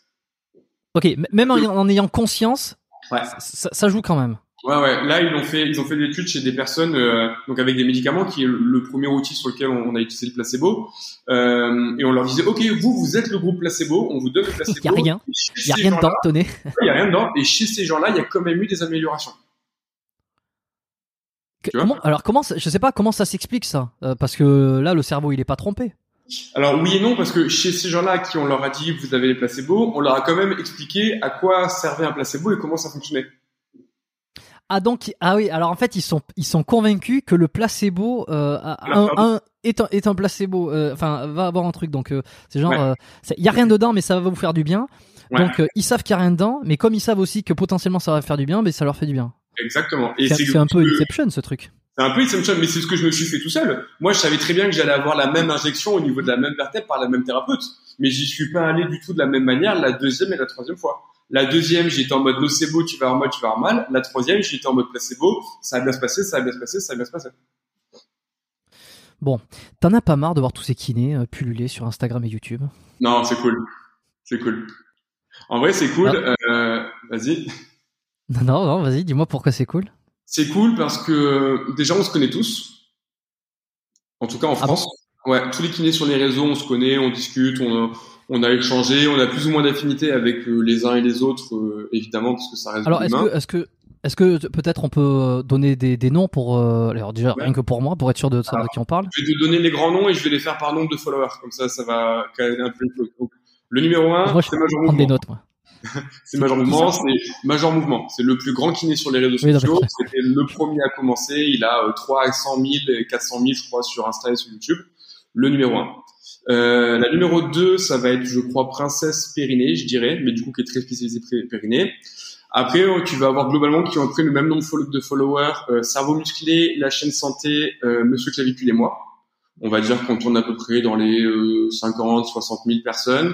Et après, tu as des kinés qui vont tourner entre 10 et 30 000, si pas de bêtises. Et là, tu vas avoir euh, Move Therapy, tu vas avoir Je vous épaule, tu vas avoir Caribbean Physio, tu vas avoir... Euh, Bon, j'en oubliais, désolé pour ceux que j'ai zappés, mais en tout cas, tu vois, c'est ceux, c'est ceux avec qui j'échange le plus aussi. Euh... Mm-hmm. je, je, je, connais tous de plus ou moins de noms. Hein, de... Ouais, de toute façon, en général, t'en suis un, après, souvent, on repartage les posts des autres, etc., donc tu finis un peu par tous les suivre. Ouais. Euh... Il y en a qu'un voilà. que je connais pas, c'est euh, Major Mouvement, inconnu au bataillon, je sais pas d'où il sort. plaisante évidemment. Ouais, j'imagine bien. Euh... Donc vous connaissez tous comment ça se fait C'est parce que vous écrit, vous êtes tous écrits en privé. Ouais, ouais, il y a un peu comme on le disait tout à l'heure, une espèce de communauté de la santé où, on, Il y a déjà eu des groupes qui ont été faits sur Insta des fois pour parler d'un sujet ou deux ou pour partager euh, un mémoire d'un étudiant qui voulait qu'on diffuse, etc. Donc c'est arrivé. Mais globalement tout le monde se, se partage et puis on, on sait à quel point euh, les interactions sur les posts sont importantes. Et donc on est un peu une, une, sorte de solidarité où on essaie de toujours liker, commenter les, les, ce que fait les autres, etc., ce que font les autres, bah, pour les aider, pour leur donner de la visibilité, etc. Moi j'ai commencé assez tard et j'ai été très content que d'autres me mettent en avant. Et donc aujourd'hui où j'ai une communauté assez grande, je suis très content de pouvoir donner l'appareil aussi euh, aux autres kinés. Donc euh, dès que je trouve qu'ils font des choses assez cool, j'hésite pas à commenter, voire à reposter, etc. Parce que bah je sais ce que c'est quand tu es créateur de contenu, donc euh, je trouve ça cool de pouvoir euh, tendre la main là où on me l'a tendu, on va dire. Avant de parler de si c'est bien ou si c'est pas bien, euh, oui. d'ailleurs toi je trouve ça super et, et euh, j'ai pas d'avis, je trouve ça je trouve ça super aussi, euh, mais on va en débattre. Enfin ouais. super, c'est pas que je trouve ça super. Il y a quand même du bon et du moins bon, mais oui. Oui, oui, oui, non, mais de manière générale, le fait que les kinés soient passés sur sur les réseaux pour parler publiquement de ce qu'ils font et, et je trouve pas que ça soit une mauvaise chose en soi puisque ça aide les gens. Euh, il y a toujours les revers de médaille. Mais avant ça, euh, parce qu'aujourd'hui, on trouve, c'est toujours pareil. Hein, c'est quand il y a quelque chose qui est là, on trouve que c'est normal, on trouve que c'est évident. Je me souviens, je le disais tout à l'heure là quand je, je, faisais le petit interlude, euh, qu'il y a 5 ou 10 ans, déjà rien que quand je suis arrivé ici, moi à Montréal, donc il y a 4 ans quand j'ai, euh, quand je me suis expatrié, euh, Major Mouvement était déjà là. C'était pas le premier. Hein. Il y en a eu d'autres qui étaient, à, qui il y a des, des ostéos, des kinés qui étaient là sur euh, YouTube euh, avant. Je pense à Alexandre Offray par exemple, qui a fait, ça fait très longtemps qu'il, qu'il est, euh, qu'il est sur les réseaux, que j'avais reçu sur le podcast. je retrouverai le numéro, je le laisserai dans, dans la description. Euh, donc, il y en avait, Major Mouvement n'était pas le premier, mais il était là, euh, il y en avait, mais il y a 4-5 ans, il y en avait très peu. C'était pas un truc, euh, et aujourd'hui, euh, sur les réseaux, c'est de plus en plus euh, présent. Je me souviens même que j'avais remarqué sur des comptes américains qu'il y avait beaucoup de physio, euh, de, de traîneurs, de, de, de réhabilit, de ceux qui étaient les pros de la réhab, tu vois, ouais. sur les, des, des, comptes Instagram américains. Mmh. Et je dis pas que j'ai senti le filon, parce que c'est trop facile à dire, mais je voyais le truc, je me dis, tiens, C'est aux États-Unis. Je pense que les, les, les kinés ou les, les ostéos vont peut-être arriver de plus en plus. Moi-même, je me suis posé la question si je crée du contenu euh, sur en, en, vidéo ou c'est de, de, de, contenu pédagogique sur la réhabilitation, le, les douleurs, etc. Finalement, c'est pas du tout mon truc. Moi, je fais, je fais du podcast à la place et je trouve ça beaucoup mieux à titre personnel. Mais je veux pas faire genre euh, que Nostradamus, je l'ai, je l'ai senti et puis ça arrivait. mais mine de rien, c'était pas du tout le cas, tu vois. et puis il y avait personne et c'était un peu genre si moi je me lançais, j'aurais eu l'impression d'être euh, l'ovni, euh, de, faire un coup de, de, tenter un coup de Trafalgar. Aujourd'hui, c'est grave à la mode. Comment t'expliques ça, toi, que en l'espace de 5 ans, beaucoup de, c'est plus les coachs maintenant. Enfin, je, je pense que les, les kinés de demain sont les coachs d'aujourd'hui. Tu vois, c'est la nouvelle mode qui va, qui va bombarder. Je te laisse parler, j'en ai trop dit. Euh, c'est une très bonne question de pourquoi les kinés sont arrivés sur les réseaux sociaux. Euh, il y a eu une vraie envie de diffuser la bonne parole. C'est-à-dire que malheureusement, à l'époque en tout cas, parce que ça a beaucoup changé, il y avait quand même une grande inégalité de pratique avec énormément de kinés charlatans. Il y en a ah toujours. Évidemment, il y en a toujours. Mais globalement, euh, on en a parlé un petit peu tout à l'heure, euh, il y a des techniques qui sont absolument pas prouvées et qui sont même prouvées pour n'avoir aucune efficacité, comme faire du massage, du chaud et des ultrasons à tout le monde. Tu vois? Mhm. Donc globalement, ça, il y en a. Il y a des patients, des kinés qui prennent 14 patients en même temps, etc. Et ça, globalement, pour les patients, c'est catastrophique. Donc l'idée, ça a été, et je pense que c'est ce qu'a fait Greg quand il a voulu arriver. Et je dis que c'est le premier sur les réseaux parce qu'en effet, c'était pas le premier sur YouTube, mais c'était le premier sur Insta. Si je dis pas de bêtises, Offray, il est que sur YouTube. Euh, oui, Et du coup, c'est vraiment sur Insta que tu as cette interaction, que tu as ces échanges, que tu as tout ça avec les gens. Wow, je suis désolé. Pas grave. Euh, chose que t'as pas du tout, tu vois, dans que t'as pas du tout sinon sur YouTube ou autre chose. Euh, et l'idée c'était ça, c'était de faire comprendre aux patients, euh, voilà les grandes lignes, voilà ce qu'il faut éviter, et puis répondre aux patients, aux questions de nos patients qu'on nous pose 10 fois, 50 fois, 100 fois. Bah, en fait, autant le dire une seule fois à tout le monde sur les réseaux sociaux que de dire à chaque fois individuellement à nos patients. Donc, tu vois, il y a vraiment envie de diffuser ça en masse. Euh, d'un point de vue tu penses que c'est la, la, technologie qui a permis ça? Ouais, totalement, totalement. Et, et, en tout cas, moi, qui connais très bien donc Greg Major euh, je sais que lui, quand il s'est lancé sur les réseaux sociaux, son leitmotiv initial, c'était ça. C'était au lieu de dire un par un à tous mes patients des choses et du coup de changer la vie et les façons de penser d'une personne par une personne, eh ben je vais mettre sur les réseaux, je vais me développer et comme ça, je vais pouvoir parler à des milliers, à des dizaines de milliers, aujourd'hui à des centaines de milliers de personnes en même temps. Il a dû, il a dû. Alors, il faudrait que j'en parle avec lui. Euh, je l'ai invité à plusieurs reprises. J'ai pas encore eu de réponse. Je sais que je suis en contact avec un de ses. Enfin, j'ai échangé euh, brièvement des mails avec un de ses managers, je pense, hein euh, agents. j'en parle avec lui. Greg. bah, oui, bah, j'imagine, ouais. Mais je vais te le poser à toi parce que tu es un peu dans la même configuration. Peut-être que tu vas pouvoir me répondre. lorsque lui est arrivé, qu'il a commencé à faire donc c'est à partager ça sur les réseaux, comme toi quand tu as commencé à le faire. Vous vous êtes pas fait lyncher au départ par cette espèce de de profession qui doit rester euh, privée ou presque ou presque dire euh, telle technique ou telle douleur est due à ça, c'est presque finalement euh, révéler les secrets qu'il faut pas révéler parce qu'on les apprend en cours et puis attends dis pas, dis pas dis pas dis pas le diagnostic tu vois. Je vais je vais surtout répondre pour moi et pas à la place de Greg mais je vais mm. quand même parler un peu pour Greg parce que on a vécu la chose très différemment. Vu que Greg a été le premier, il s'est fait énormément défoncer. Euh, c'était pas tant par des thérapeutes qui voulaient garder notre profession cachée, euh, c'était plus par euh, des gens qui disaient justement mais ce que tu dis c'est pas complètement vrai, c'est pas prouvé par la littérature, etc., etc.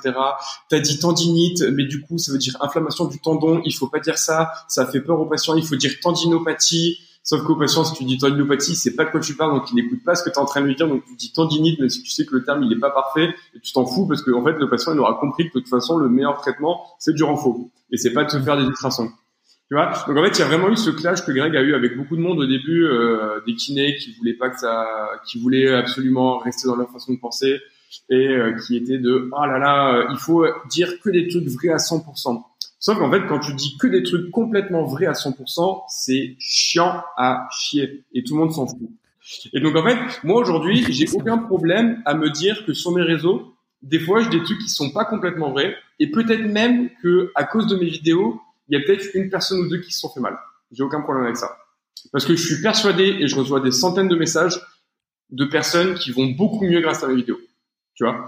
Euh, donc au final, si on fait le bilan de qu'est-ce que M. Tonkiné a apporté, bah, il a peut-être apporté deux blessés pour 400 euh, personnes qui vont mieux. Donc c'est pas un bilan parfait, mais c'est un meilleur bilan que ce que j'ai au cabinet actuellement. Donc donc donc ça me va. Donc euh, si on veut éradiquer le Covid, ou en tout cas le problème, est-ce qu'on n'éradiquerait pas tous les vieux de la population qui les, les, hôpitaux qui est une toute petite partie. je te, je te chante, je, je, sais que le, mais c'est parce que j'aime bien des fois décontextualiser pour recontextualiser. On regarde tous les vieux euh, qui encombrent les hôpitaux pour sauver euh, 80% de, des habitants de la planète. Euh, le ratio, euh, le ratio déjà est différent entre ce que tu dis et ce que je dis, et les conséquences est aussi différent entre ce que tu dis et ce que je dis. Je sais, je sais. C'est juste parce que je sais qu'il y en a qui pourraient penser de se dire, ok, donc euh, on en sacrifie quelques-uns pour en sauver euh, la majorité. Mm. Voilà. Mais, mais c'est pour ça que je te le dis. J'entends tout à fait que certains ne sont pas d'accord avec mon discours et, euh, et préfèrent dans ce cas-là, et eux on, se disent non, c'est mieux de rien dire. Ok, je comprends. C'est juste pas ma façon de penser. Euh, moi aujourd'hui, je suis sur les réseaux euh, pour faire du bien aux gens entre guillemets. Euh, je suis pas du tout là pour essayer de me faire le plus d'argent possible et à essayer de gagner des milliers des cents grâce aux réseaux sociaux. Euh, j'y ai passé beaucoup de temps, beaucoup d'énergie. J'y suis arrivé sur le tard, pas poussé par la célébrité, mais poussé parce qu'il y avait de la demande et que les gens venaient me voir en m'envoyant des messages. Et c'est ça qui a fait que je suis arrivé sur les réseaux, tu vois. Euh, donc je suis sûr à 100% du but et de la cause noble pour lequel je le fais. Et je m'excuse pour toutes les personnes qui vont avoir des douleurs parce qu'ils auront mal compris, mal interprété mes dires. Et de toute façon, on n'arrête pas de dire le mieux, c'est de faire un bilan. Et moi, tous les gens qui m'envoient des messages, j'ai mal au coude, qu'est-ce que je peux mmh. faire? À chaque fois, je réponds, tu veux un truc, va faire un bilan avec un thérapeute. Euh, mais je suis persuadé qu'en voyant des posts où je leur explique qu'il y a tel exercice qui est hyper efficace pour le dos et qu'ils disent putain mais Emmerich ça fait 20 posts qu'il fait pour dire voilà la meilleure façon de traiter le dos et sur les 20 posts il a jamais montré les ultrasons, il a jamais montré l'électrothérapie il a jamais montré le massage. Et mon, et mon kiné il me fait ces trois éléments là. Est-ce que c'est normal? Tu vois? Moi c'est ça que je veux en fait en vous disant voilà le meilleur exercice, voilà etc etc. Parce qu'en effet il y a ce côté sur les réseaux où des fois on dit des trucs qui vont faire cliquer, des trucs un peu plus techniques etc. En fait si ça permet juste aux gens de se dire ok il y a d'autres façons de faire que de bourriner bourriner bourriner et ne pas écouter ma douleur ou alors aller voir un thérapeute qui me fait toujours la même chose depuis 40 séances, bah au final c'est bingo quoi. Tu t'es fait toi un peu. Euh, alors lui qui a été le premier, il a dû recevoir euh, donc euh, toute la première salve euh, ouais. de, de, thérapeutes, euh, surtout qui, qui est aussi. Je veux pas défendre la veuve et l'orphelin, mais très bonne expression d'ailleurs. mais j'imagine que ceux qui n'étaient, qui ne sont pas du tout de cette génération dans les réseaux sociaux et tout ça, ils ont peut-être pas aussi ce truc, ce truc de se dire, ils décrédibilisent la profession, ça, ça, ça, ça, ça ça, ça, ça, guignolise peut-être la profession euh, là de faire le hey, coucou bonjour euh, vous avez mal au dos? Ah là là truc comme ça. bon j'exagère le trait personne fait ça mais encore que. En pente oui voilà. Euh, toi lui il bon il a dû il a dû prendre la première salve toi est-ce que tu as eu euh, je sais pas de la part des alors tu me diras après euh, les vieux ils sont pas sur Insta donc ils vont peut-être pas non, non. Très, très peu. moi, je me suis tapé quelques kinés qui sont trop axés littérature et qui du coup des fois sont en désaccord avec ce que je dis. Euh, mais c'était jamais très très agressif. Et en fait, j'ai fini par conclure que globalement, ceux qui sont pas d'accord avec moi aujourd'hui, c'est parce qu'on fait pas le même métier et qu'on traite pas les mêmes patients. Tu vois, il euh, y en a un ou deux euh, sur les réseaux qui arrêtent pas de me dire oh là là, Emric, t'arrêtes pas de dire qu'il faut avoir telle posture sur un squat et sur un deadlift. Euh, mais globalement, regarde, les études elles montrent qu'un deadlift au dos rond, c'est pas plus mauvais qu'un deadlift dos plat. mec, les études dont tu me parles, elles ont été faites à 15 kilos. Donc peut-être ouais, que toi, pas avec une charge. Ouais. ouais. une charge de 15 kilos. Donc ouais, peut-être qu'en effet un deadlift à 15 kilos, qu'il soit dos rond ou dos plat, on s'en fout. Et toi, tes patients que tu vois, tu leur fais faire du deadlift dos rond, et c'est parce que c'est des sédentaires, et en fait, juste tu les as fait bouger, ça leur a fait du bien. Et t'as bien fait de pas les corriger. Moi, j'ai des crossfitters qui s'entraînent six fois par semaine, qui font des deadlifts à 200 kilos. Euh, je pense pas que faire du deadlift dos rond, ce soit une bonne idée.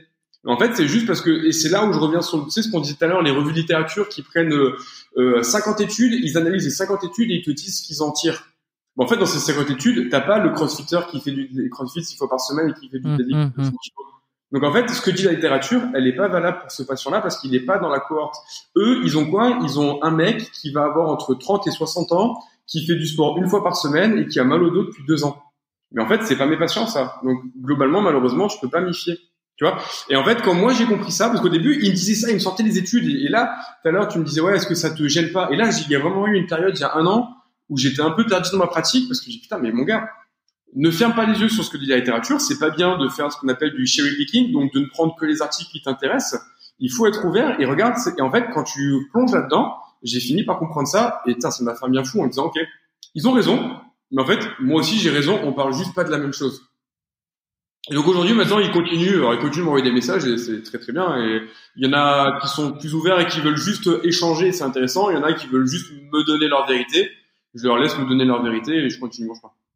C'est, tu parles de c'est qui? De nom. Euh, je vais donner cerveau musclé parce que cerveau musclé, euh, lui, c'est celui, on va dire, avec qui j'échange de manière la plus intelligente.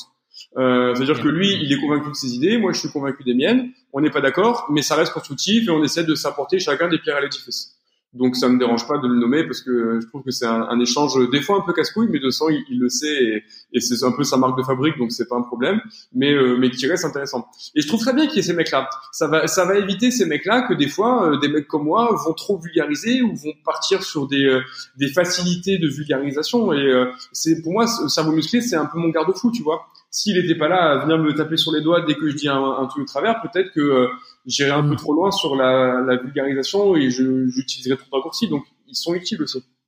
Ça te balise, ok. Je connais le cerveau musclé de nom, je pense que je l'avais déjà entendu une fois euh, ou deux. Mm. Euh, J'ai regardé un petit peu plus euh, euh, sérieusement, enfin sérieusement ce qu'il ce propose parce que ouais. il revient plusieurs fois et et, euh, et je crois qu'il parle beaucoup de douleur et justement des ouais. la perception de la douleur. Totalement. Chose, chose qui est intéressante. Ok.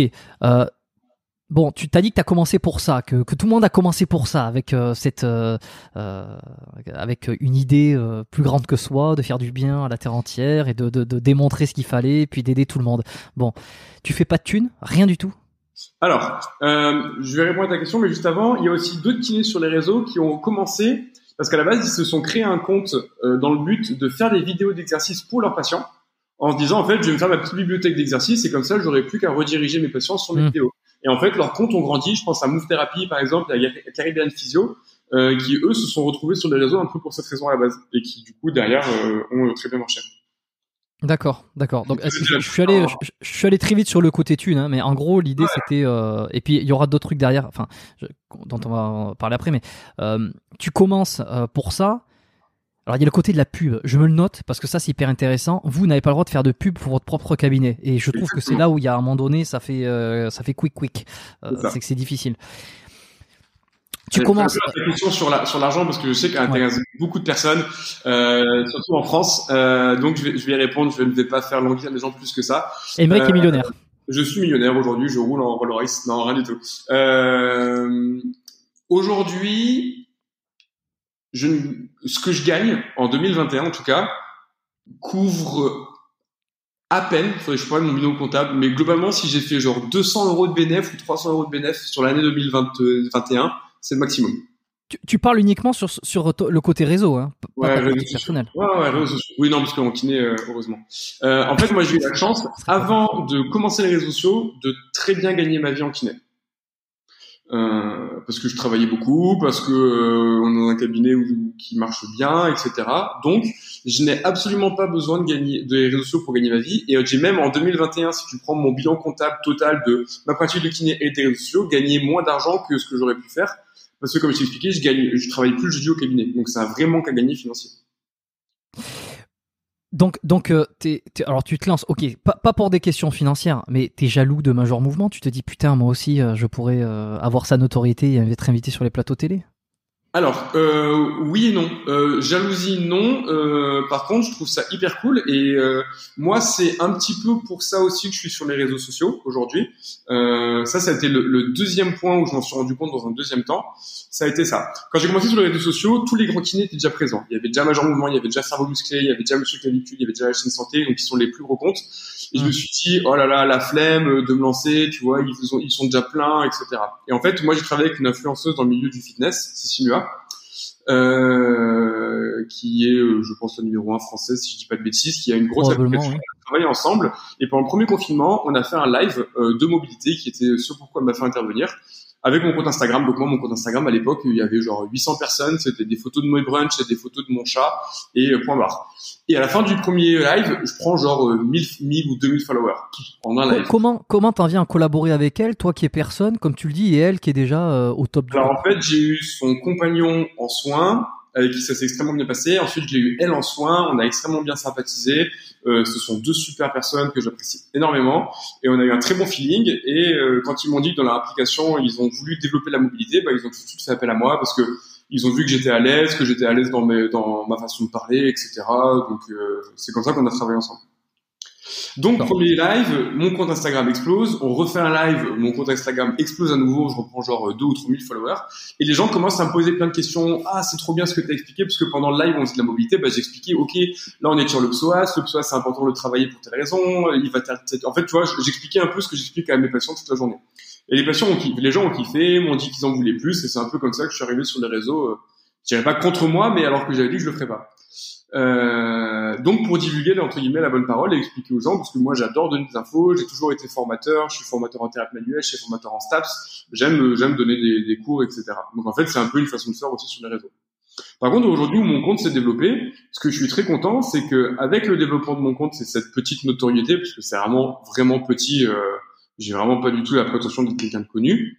Mais en fait, ça va me permettre aujourd'hui de faire des collaborations et des échanges avec des personnes qui, malheureusement, ne m'auraient jamais parlé sans cette visibilité. Et c'est ça aujourd'hui que moi je trouve hyper cool. Tu vois, si demain c'est pas un but, mais je dois faire de la télé, je trouverais ça cool. Moi, je suis à l'aide avec ça et je trouve que ça génial de pouvoir continuer de divulguer ça, mais sur la télé. Mais aujourd'hui, ce qui me ferait le plus kiffer, c'est de faire plutôt des collabs avec des gens qui sont euh, réputés. Tu vois, je vois Nassim Sahil euh, qui me répond sur Instagram. Il m'aurait jamais répondu si j'avais eu 800 personnes avec des photos de mes chats en permanence, tu vois.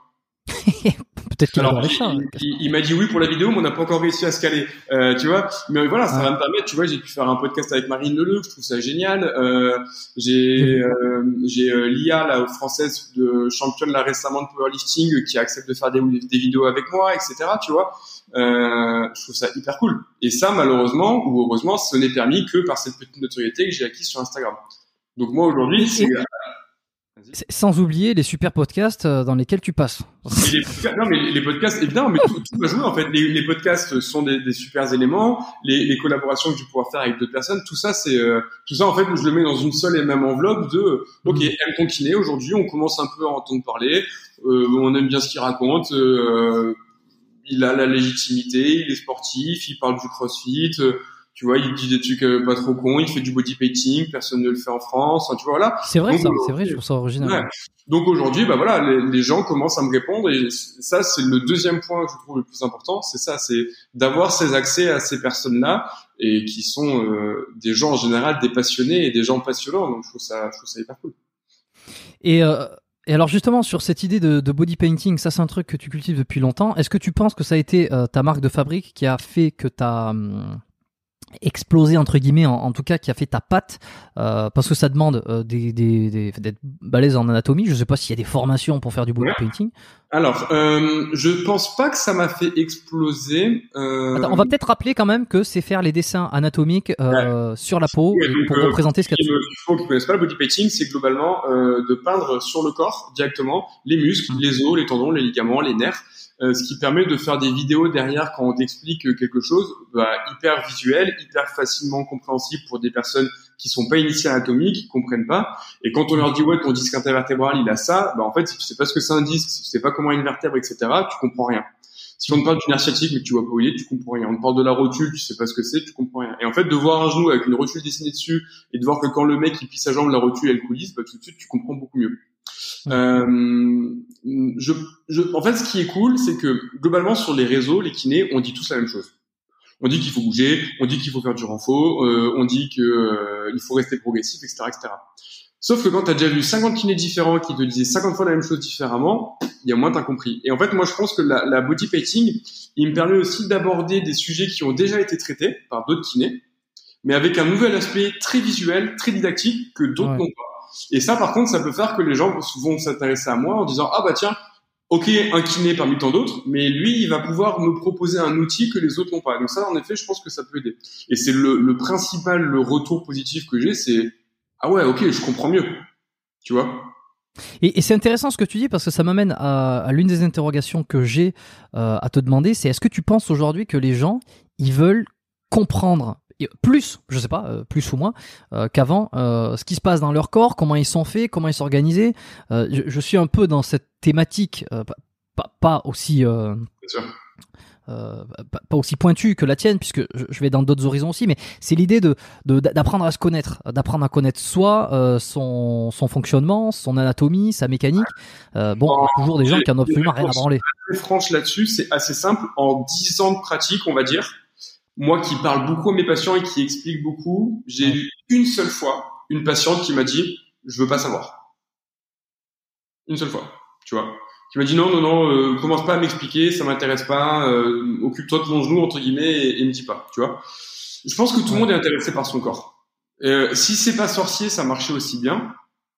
Si les trucs de dessin animé de la vie qu'on a connu quand on était gamin, ça marchait aussi bien, ça intéresse les gens. Ça intéresse les gens. C'est pas as entendu parler du, du livre Le charme discret de l'intestin? Euh, oui, oui, de, oui, bien sûr. Ouais. Ouais, bah, ça, ça, a été un best-seller. Je l'ai pas lu perso, mais euh... exactement. C'est un bouquin qui est sorti en 2013 par un médecin allemand, si je dis pas de bêtises, où elle a extrêmement bien vulgarisé tout le fonctionnement de notre système digestif. Hmm. En fait, les gens, ça les intéressait. C'est juste qu'on n'avait jamais réussi à le rendre intéressant. C'est ça la différence, tu vois. Je pense que une fois que c'est bien amené, les gens sont toujours intéressés, ou en tout cas une grande partie des gens, par mieux comprendre comment ils fonctionnent, parce qu'en fait, ça va donner leurs outils pour être mieux dans leur corps ça va être plus ou moins important dans la vie des gens. Il y en a, ils vont, ils vont focaliser que sur ça. Il y en a, ça va être euh, une sorte de culture G, comme tu pourrais regarder une émission de télé, de, à la télé, tu vois. Mais je pense que quand c'est bien amené, en fait, c'est, c'est du divertissement. Moi, ce que je fais aujourd'hui, c'est quasiment du divertissement, tu vois. Il y a des gens, ils me suivent alors qu'ils n'ont pas de douleur et ils viennent pas me voir, ils me suivent pas en espérant avoir des solutions. Juste, ils trouvent ça cool de mieux comprendre.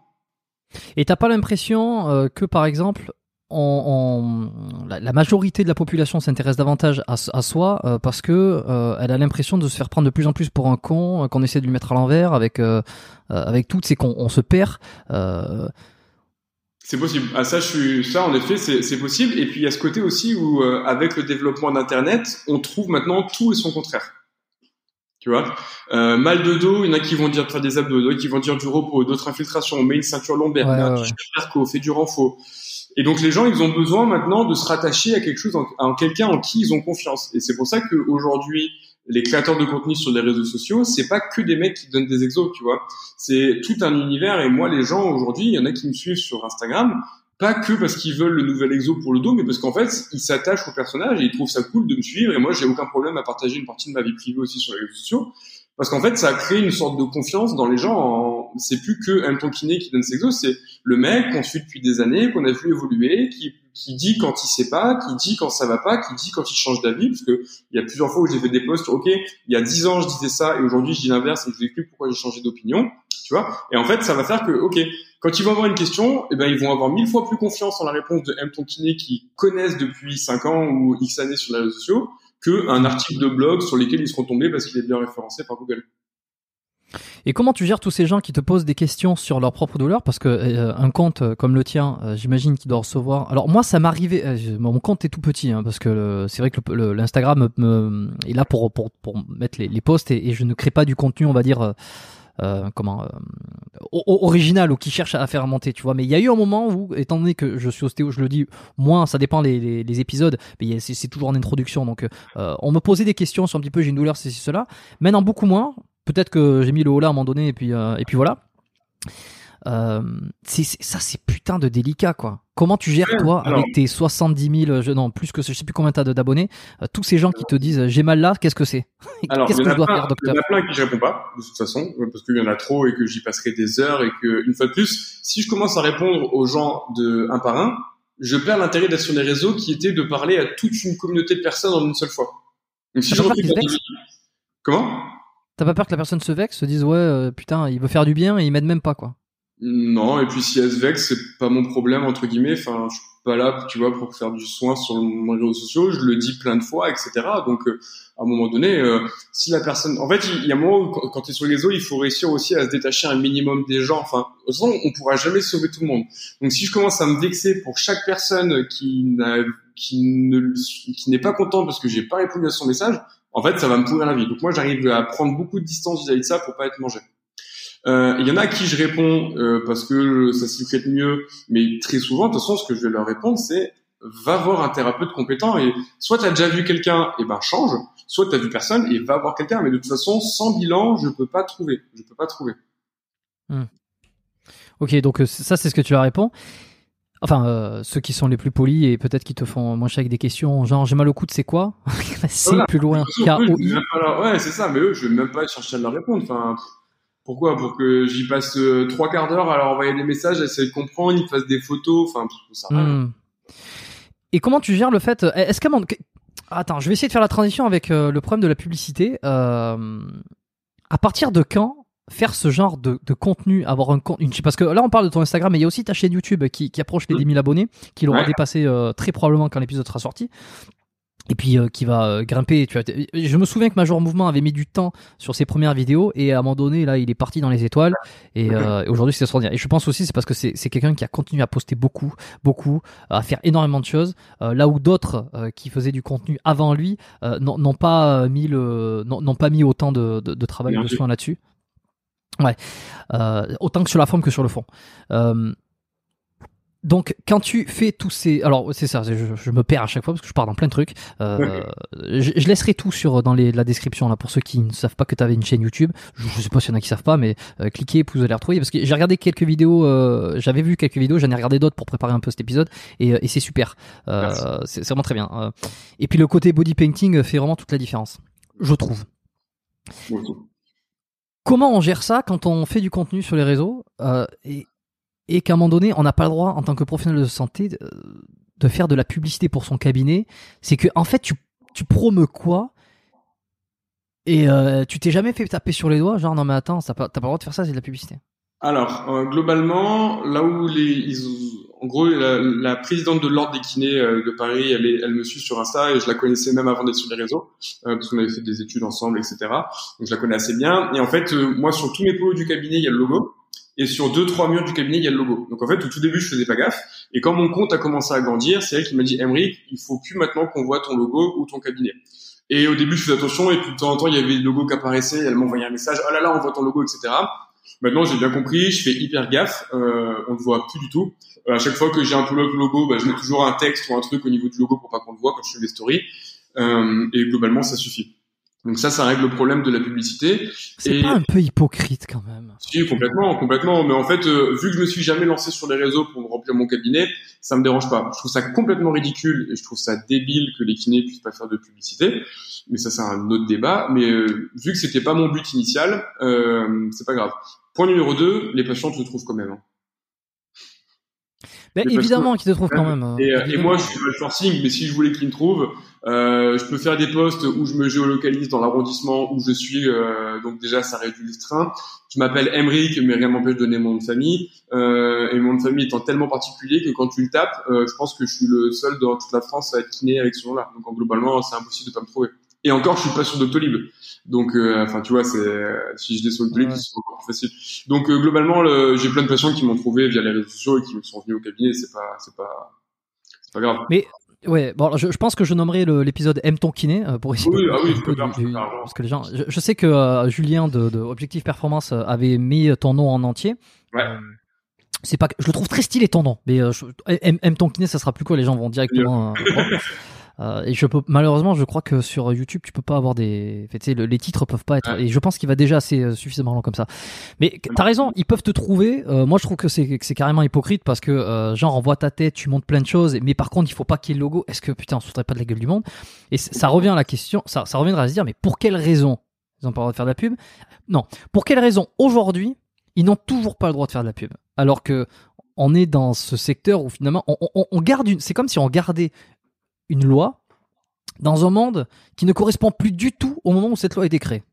Je suis 100% d'accord. Et leur argument, ça va être dérivé, d'éviter les dérives commerciales et compagnie et, et les codes etc. Et euh, en fait, je comprends l'argument et, euh, et c'est bien qu'on reste dans un métier médical qui prône un soin et pas un service. Mais il y a un moment donné, de toute façon, il y a trop de trucs qui vont pas dans notre profession. Enfin, on est à 16,13€ la demi-heure, on doit prendre qu'un patient par demi-heure, un patient à la fois. Quand tu vois le, les montants que mettent les kinés en formation, enfin en fait, il y a tellement de choses qui vont pas, qui sont aberrantes dans le métier de la kiné en France que euh, mm. le côté on n'a pas le droit de faire de pub, pour moi, c'est limite une goutte d'eau dans, euh, dans le verre des problèmes de, la profession. Euh, mais le point qui me dérange pas, c'est que de toute façon, un bon kiné, il aura toujours des patients. sa pub, il se la fait lui-même. C'est, c'est plus compliqué en ostéo parce que même quand tu as un bon ostéo, ça met beaucoup de temps à remplir parce que les patients, en théorie, tu les vois pas régulièrement, tu les vois, tu vois, donc c'est compliqué. Mhm. Un kiné, ça remplit. On a, on a, la chance d'avoir une profession en France, en tout cas, où Et, qui, je reviens sur ça, sur vraiment, et surtout en France, parce qu'ils sont peut-être le, le, on, je vais dire on, parce que je, fais partie du truc, on est habitué à avoir un système euh, de santé qui va être remboursé par la Sécu, et en fait, on ne compte, on ne compte pas euh, donc, euh, je veux dire, même, je, je pense, je pense que même les kinés moyens, ils sont full. Hein, mais les kinés mauvais. mais, même les, mais, même les, mauvais kinés sont full. Voilà. tu vois, je prends des pincettes et toi, tu sais bien, tu vas. Non, non, mais je aucun, aucun problème. Non, ouais. Et alors que les ostéos, par exemple, ou alors on va pas que les ostéos parce que c'est moi, mais les, naturopathes, admettons, mmh. ou les les, ben, les massothérapeutes, tu vois, on va prendre mmh. cet exemple-là. Eux, ils ont le droit de faire de la pub. Mmh d'ailleurs les, euh, les coachs sportifs aussi parce que tu vois tu, parlais des codes promo mais un mec qui est sur Instagram euh, qui a un code promo pour euh, Prozis ou pour quoi c'est pas un reproche hein c'est juste une mise en comparaison c'est pas moins dangereux de recommander de, de bouffer ça sous rémunération que d'aller voir un kiné ou de parce que tu l'as vu sur Insta et qui t'a enfin je, je vois pas pourquoi deux poids deux mesures non mais là-dessus je, je, je, suis convaincu que que c'est une énorme connerie mais je pense que de toute façon, s'il y avait un truc à changer en kiné en France, ce serait pas ça la priorité, ce serait plus la rémunération des kinés. Donc, euh... c'est-à-dire que tu, toi, tu gagnes pas trop d'argent aujourd'hui. Ouais, c'est particulier parce que je suis à Paris et qu'à Paris, euh, on a un dépassement d'honoraires qui est en théorie interdit mais toléré. Donc c'est vraiment une situation délicate. Mais tu vois, moi qui ai pour projet de partir travailler en province dans quelques années, euh, je me demande encore comment je vais travailler à 16,13 euros la demi-heure. Et je respecte vraiment tous les kinés qui prennent un patient, pas de meilleur, un patient à la fois à 16,13€. Et c'est pour ça que je trouve ça un peu trop facile quand on a Paris de taper sur les kinés qui prennent plusieurs patients en même temps, euh, quand nous on peut prendre un dépassement et que eux peuvent pas. Et donc ces kinés-là qui en prennent plusieurs, alors je parle pas du mec qui en prend 10, hein, mais des fois t'en prends deux, trois en même temps. Euh, en vrai, je les comprends parce qu'en fait à 16,13€, quand tu vois que moi depuis le début, je pense que je dois être à 50 000 balles de frais de formation. Bah, 16,13€ la séance, et là je te parle de brut, la demi-heure, euh, il reste pas grand chose à la fin du mois quoi. Donc euh, donc pour moi c'est vraiment ça le fond du problème. On, on, on se, les, les, kinés vraiment euh, investis passionnés motivés etc on se forme de fou on n'est pas souvent au cabinet pour se former on y on y met beaucoup de sous beaucoup d'énergie. Nos patients on y passe du temps. Moi les patients je leur envoie des programmes par mail ça me prend du temps ça je suis pas payé pour le faire etc euh, je leur fais un suivi par mail il y en a je leur fais des suivis par par SMS euh, comment ça va ça a donné quoi la séance? Pire, mieux, pareil, ok, pas besoin qu'on se retrouve au cabinet, mes prochaines séances, tu me fais ça, ça et ça, donc ça coûte encore moins de sous à la sécu parce que je les vois pas au cabinet, je leur fais un suivi par SMS, enfin, hmm. c'est pas du tout valorisé, c'est n'importe quoi, ça retraite. Hmm. Mais après, voilà, à Paris, on a cette chance de, pour le moment, le dépassement est toléré, donc moi, je peux un peu mieux gagner ma vie que ça. Et c'est ce qui me permet aussi de travailler un peu moins pour être un peu plus présent sur les réseaux et donc, du coup, entre guillemets, de perdre un peu d'argent rapidement, juste pour conclure, pour toi, c'est une bonne idée que les, les kinés soient sur, euh, soient sur YouTube, etc., pour toutes les raisons qu'on a données? Oui, parce que globalement, vu qu'on se connaît tous et qu'il y a un vrai consensus, je trouve, en tout cas aujourd'hui, qu'on a tous un discours ultra positif. S'il y en avait qui prenaient des trucs, euh, des t-shirts perco, des trucs dangereux, euh, etc., je te dirais non. Mais vu qu'il y a vraiment ce, ce, gros consensus qui s'est fait un peu indirectement, hein, jamais, euh, tu sais, c'est pas quand t'arrives sur les réseau, on te dit, ok mec, voilà comment ça se passe, et t'as pas intérêt à faire autrement, sinon on te shadowban. Euh, non, non, ça se fait spontanément et naturellement. Et euh, bah en fait, je trouve ça positif. Et je pense que ça a vachement mis en avant la profession, le côté que la kiné c'est pas que des massages, le côté euh, que le kiné il y a plein de choses positives, euh, ça permet de démocratiser. Pourquoi les gens au début savaient pas pourquoi aller chez le kiné, ils savaient pas comment ça se passait? On a ouvert nos cabinets. Moi j'ai fait une vidéo YouTube où je montre une consultation de A à Z, interrogatoire, bilan, traitement. de A à Z, une heure de vidéo, quasiment une heure de vidéo. Donc tu vois, les gens, voilà, maintenant ils comprennent le métier, ils savent ce que c'est. Ça a aussi permis aux médecins de mieux comprendre ce qu'on faisait. Donc non, non, il y a peut-être un peu de négatif, mais je pense qu'il y a surtout énormément de positif.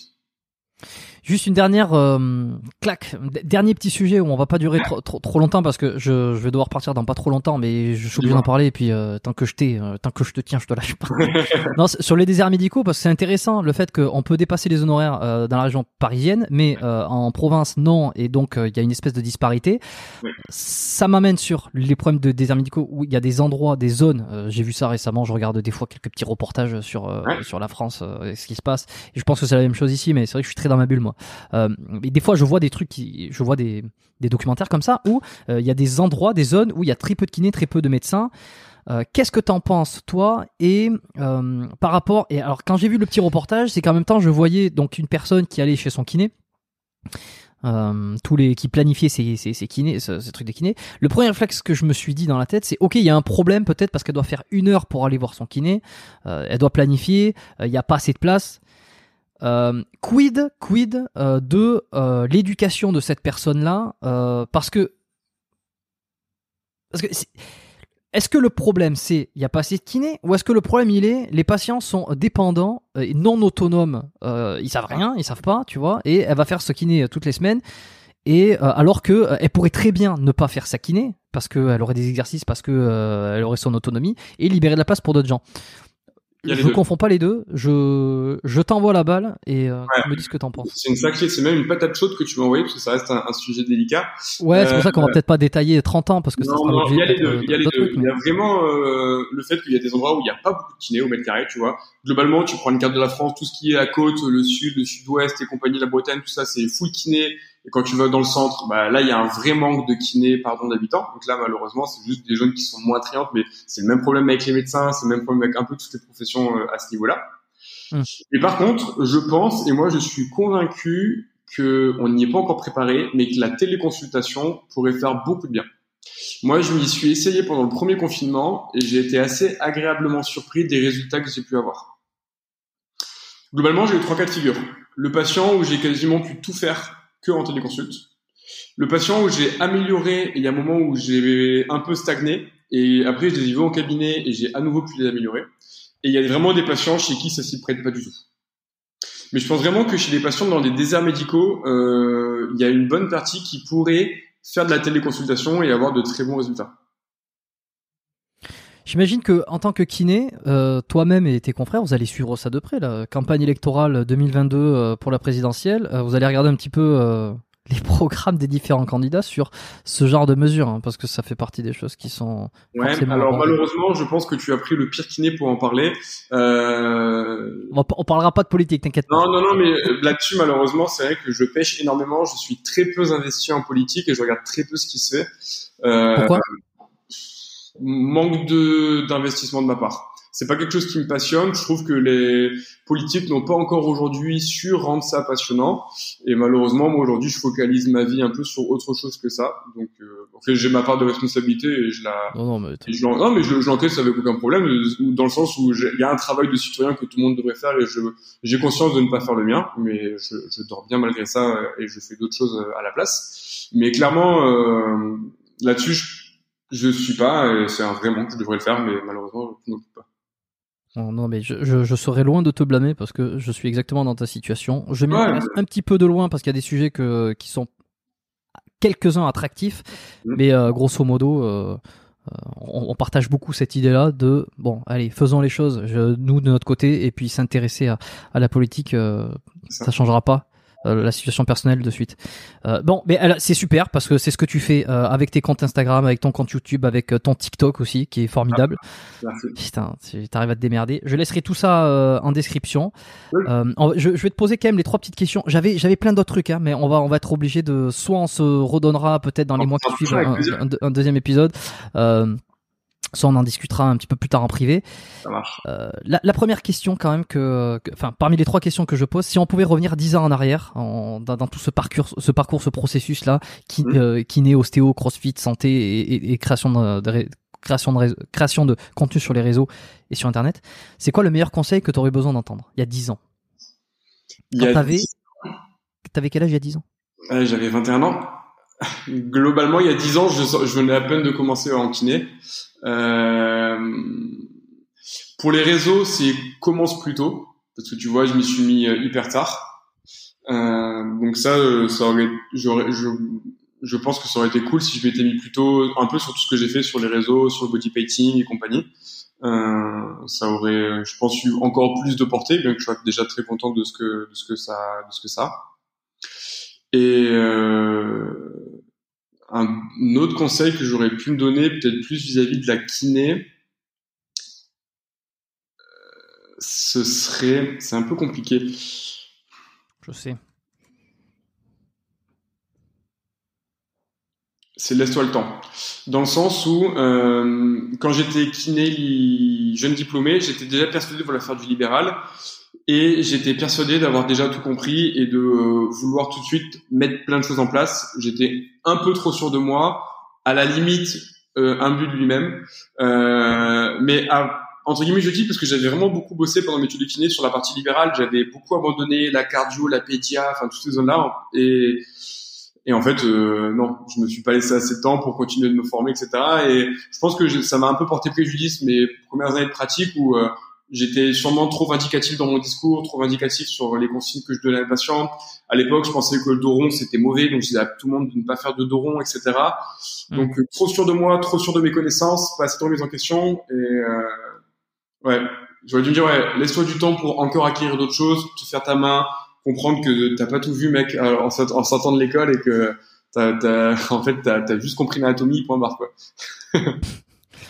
euh, t'as eu des influences, toi, euh, modèle, mentor euh... Mmh, Ouais, pas mal. J'en ai eu pas mal de mes professeurs, surtout en école de kiné. Xavier Dufour, qui était directeur, enfin qui est toujours l'éditeur de l'ITMP, institut de thérapie manuelle pour les kinés, qui m'a beaucoup aidé, beaucoup soutenu, aussi bien sur les connaissances, la profession, que même le côté homme d'affaires, mindset, etc. il y a un de ses collègues, Patrick Bossou, qui lui était très dans le tissulaire, dans le ressenti, qui, qui m'a beaucoup aidé aussi à une période de ma vie. Et, mais c'est vraiment, ouais, c'est vraiment des cas particuliers. Après, dans, et Major Mouvement, Greg, quand même beaucoup. Hein. Hmm. Beaucoup. Greg, si tu écoutes cet épisode, si tu trouves le temps d'écouter cet épisode, tu es toujours le bienvenu sur le podcast. Euh, je, je avec bras, euh, comment on dit, bah, je t'attends bras écartés. je t'attends euh, fortement ici et parce que parce que parce que il, est très voilà bon, j'en ai déjà parlé, je vais pas voilà Greg, si tu m'écoutes, tu sais que quand tu veux. Euh, dernière question, est-ce qu'il y a un livre que tu as envie de me recommander? Un bouquin euh, pas, pas, pas, nécessairement sur la kiné, hein, ça peut être ce que tu veux. Ouais, moi celui dont je parle beaucoup, c'est euh, Biologie des croyances. Je sais pas si tu le connais. Euh, non, pas du tout. Biologie des croyances, je connais pas. Ouais, c'est un livre qui a énormément changé mon mode de vie et ma pratique. C'est un livre qui parle d'épigénétique. Donc ceux qui ne savent pas, pour faire très très simple, l'épigénétique, c'est la manière dont notre mode de vie, notre environnement influe sur l'expression de nos gènes. Aujourd'hui, par exemple, moi, mon cas personnel, c'était que j'ai eu beaucoup de cas de cancer dans ma famille et je me disais que j'aurais un cancer, que j'en guérirais, mais que j'aurais un cancer, euh, parce qu'il y a des gènes de prédisposition et que ma grand-mère en a eu un, ma mère en a eu un, etc., etc. en fait, l'épigénétique, ça te dit, ok, tu as les gènes, mais en fait, selon comment tu bouffes, selon comment tu vis, selon le stress, etc., etc., ces gènes vont plus ou moins s'exprimer. S'exprimer, ouais. Et en fait, le bouquin parle de ça. Et il m'a trouvé passionnant et il a remis en question beaucoup de mes croyances, d'où le titre à mon avis. Ok. Bon, je laisserai ça dans, les, dans la description pour ceux qui sont intéressés. Euh, allez, un dernier truc euh, quand même. Euh, tes épisodes préférés sur le podcast, je suis curieux. lesquels t'as écouté, lesquels t'ont marqué Celui que j'ai préféré, en fait, j'en ai fait beaucoup. Et en fait, ils sont très différents, donc c'est assez compliqué de les classer.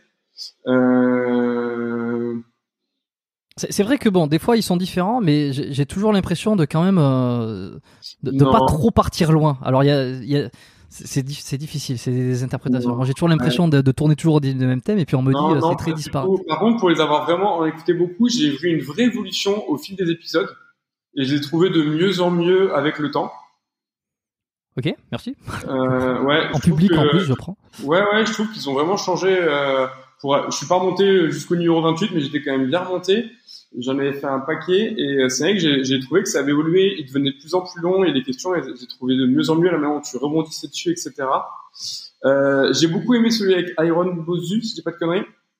Ironso Iron So, yes, exactement. Euh, C'était surtout sur les, la personne en elle-même, en fait, euh, que je, sur qui j'avais quelques a priori et qui, en fait, j'ai été agréablement surpris sur le podcast en écoutant et avec ce qui, ce qui Ok. se faisait. Et il y en avait un deuxième je pourrais citer, mais je me rappelle plus avec qui c'était. Où là, c'était vraiment les, les connaissances en elles-mêmes, mais je me rappelle plus. Je te le ressortirai si tu veux. Ouais, ok, bah tu, oui, tu me diras plus tard. Mais ouais. Après, il y en a plein de cool. J'ai écouté celui euh, avec Amandine que j'avais trouvé cool. Rudy, Rudy Koya, j'avais bien aimé celui que tu avais fait avec lui. Et Ouais. t'en avais fait un, je crois que c'est avec Delavier, où ça part complètement dans de la spiritualité à la fin. C'est celui-là? Oui, bah oui, bah, c'est- oui, j'avais oui, été c'est- hyper surpris du personnage. J'avais trouvé ça Ouais. hyper intéressant de voir euh, comment, euh, tu- en fait, au fur et à mesure du podcast, ça déroulait et tu voyais comment lui aussi déroulait sa façon de penser. Tu partais limite sur de la spiritualité à la fin. Je l'avais trouvé assez cool. Je m'y attendais pas, mais assez cool aussi. euh. Bon, bah écoute, merci. Ben voilà, ben je, je- c'est les recommandations de Emric. Pour ceux qui sont arrivés jusque là, euh, vous retrouverez les épisodes. Là, je les mettrai dans la dans les notes, dans la partie euh, épisode. euh, on a parlé euh, épisode mentionné ou quelque chose comme ça. Euh, c'est bon pour moi c'était un régal. J'espère ne pas avoir trop parlé. Non, non, non, j'interromps un peu trop, je sais. Mais Ah, bravo. Merci. Bon, c'est le chef qui me le dit, donc je prends. je. Le secret, c'est ça. Écoute, active. En vrai, euh, c'est hyper intéressant ce que tu dis parce que le fait que tu, tu dis qu'au fur et à mesure, les épisodes sont de plus en plus longs et qui sont un peu plus détaillés, fournis, et que je rebondis. euh, Il y a un secret, c'est euh, bon déjà le fait d'être relaxé. Évidemment, parce que si t'es stressé, t'es comme ça, t'as peur de dire une connerie. Euh, et l'écoute active, vraiment, c'est ce qui permet de, de, de, de lire les événements et puis soit de faire des, des parallèles de- ou des contradictions, parce que c'est ce que j'aime faire. Tu vois, quand tu me dis par exemple, euh, il y en a deux qui se font mal pour euh, des dizaines, je de suite je rebondis sur le, le, le Covid, le truc. C'est surtout pour euh, rigoler, tu vois, Bien sûr. parce que j'ai très bien compris que c'était pas le, le truc. Ça a été euh, excellent, j'ai adoré. Si comme moi vous avez tous adoré cet épisode, euh, allez le noter massivement sur euh, Apple Podcast. Une petite évaluation de 5 étoiles avec un commentaire, le référencement. si vous voulez donner un commentaire un peu public, vous avez la vidéo sur YouTube, mais évidemment que je, n'empêche personne, enfin je, n'oblige personne à regarder ça sur YouTube, à regarder nos têtes parler comme ça. Faites-vous plaisir. Deux heures, on, a, on approche des 2h30, donc euh, ça s'écoute dans des dans un casque, dans, Ouais. dans des audios euh, pendant que vous faites la pendant que vous faites votre vie, euh, en plusieurs fois si besoin. Comme on l'a dit au tout début. Euh, voilà, inscrivez-vous à la newsletter là, qui est le, le premier lien en description. Euh, un mail par mois, pas plus pour l'instant, avec une actu, euh, une info, un truc. Bon, je j'essaie de prendre le temps de faire quelque chose, des, des recommandations. Des fois, je donne des- juste des la dernière fois, j'ai parlé d'un groupe de musique que j'aimais bien, que j'ai découvert, ou d'un d'un podcast, d'un film, d'une série, euh, et puis euh, euh, le fait qu'on avait dépassé les, les épisodes, euh, l'épisode 100. Donc c'était sympa, je remercie du monde. Voilà, la note, partagez sur Instagram si ça vous a plu. Euh, Je sais que euh, je te partage, je te, je te, je ferai un post. Je sais que Emric le partagera parce que Yes. bah, tu t'es abonné au compte. J'étais, j'étais Ouais. surpris quand j'avais vu ça il y a quelques Ouais. T'es abonné. Donc c'est cool. Euh, j'ai tout dit. Emric, est-ce que tu as un dernier mot à dire avant qu'on se quitte? Parce que là, je suis carrément à la bourre, mais bon, c'est pas grave. Non, non, non, je vais, je vais te laisser partir. Si, euh, n'hésitez pas à, en effet, mettre des notes, etc. En tant que créateur de contenu, moi, je sais à quel point c'est important euh, de ne pas avoir qu'une consommation passive de ce que euh, on peut vous proposer. Donc, ne jamais hésiter à mettre une note, un commentaire, c'est hyper important. Donc, aussi bien euh, là aujourd'hui sur le podcast, mais pour n'importe quel travail que vous voyez sur les réseaux sociaux qui est complètement gratuit, ben, sachez que c'est une bonne façon de soutenir euh, les personnes que vous écoutez ou le produit que vous consommez en tout cas. Donc, je conclurai sur ça. Exactement. Exactement. Je te remercie, c'est ça. Et puis si ça vous a plu, surtout si vous avez kiffé, euh, allez-y, envoyez, dites-le. Et partagez-le, envoyez-le, envoyez le podcast à vos amis aussi, si vous avez des amis kinés ou quoi, euh, et qui peuvent être intéressés. Euh, reste avec moi 30 secondes, je coupe l'enregistrement ici, je vous dis à tous euh, à la semaine prochaine, merci d'avoir écouté cet épisode, on se retrouve lundi pour un nouvel épisode du podcast biomécanique. D'ici là, portez-vous bien, bye. Bye.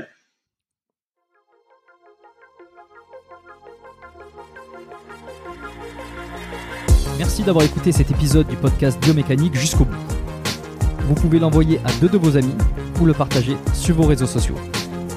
Merci également de lui mettre une note de 5 étoiles avec un petit commentaire sympa. C'est ce qui me permet de mieux ressortir dans les classements.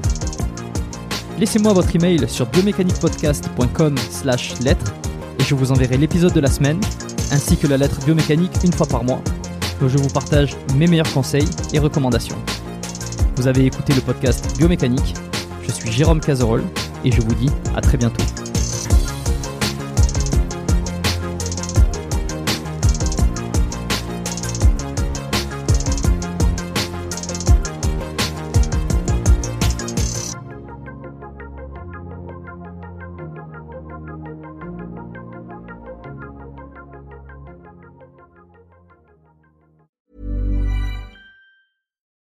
We're on a budget, we still deserve nice things.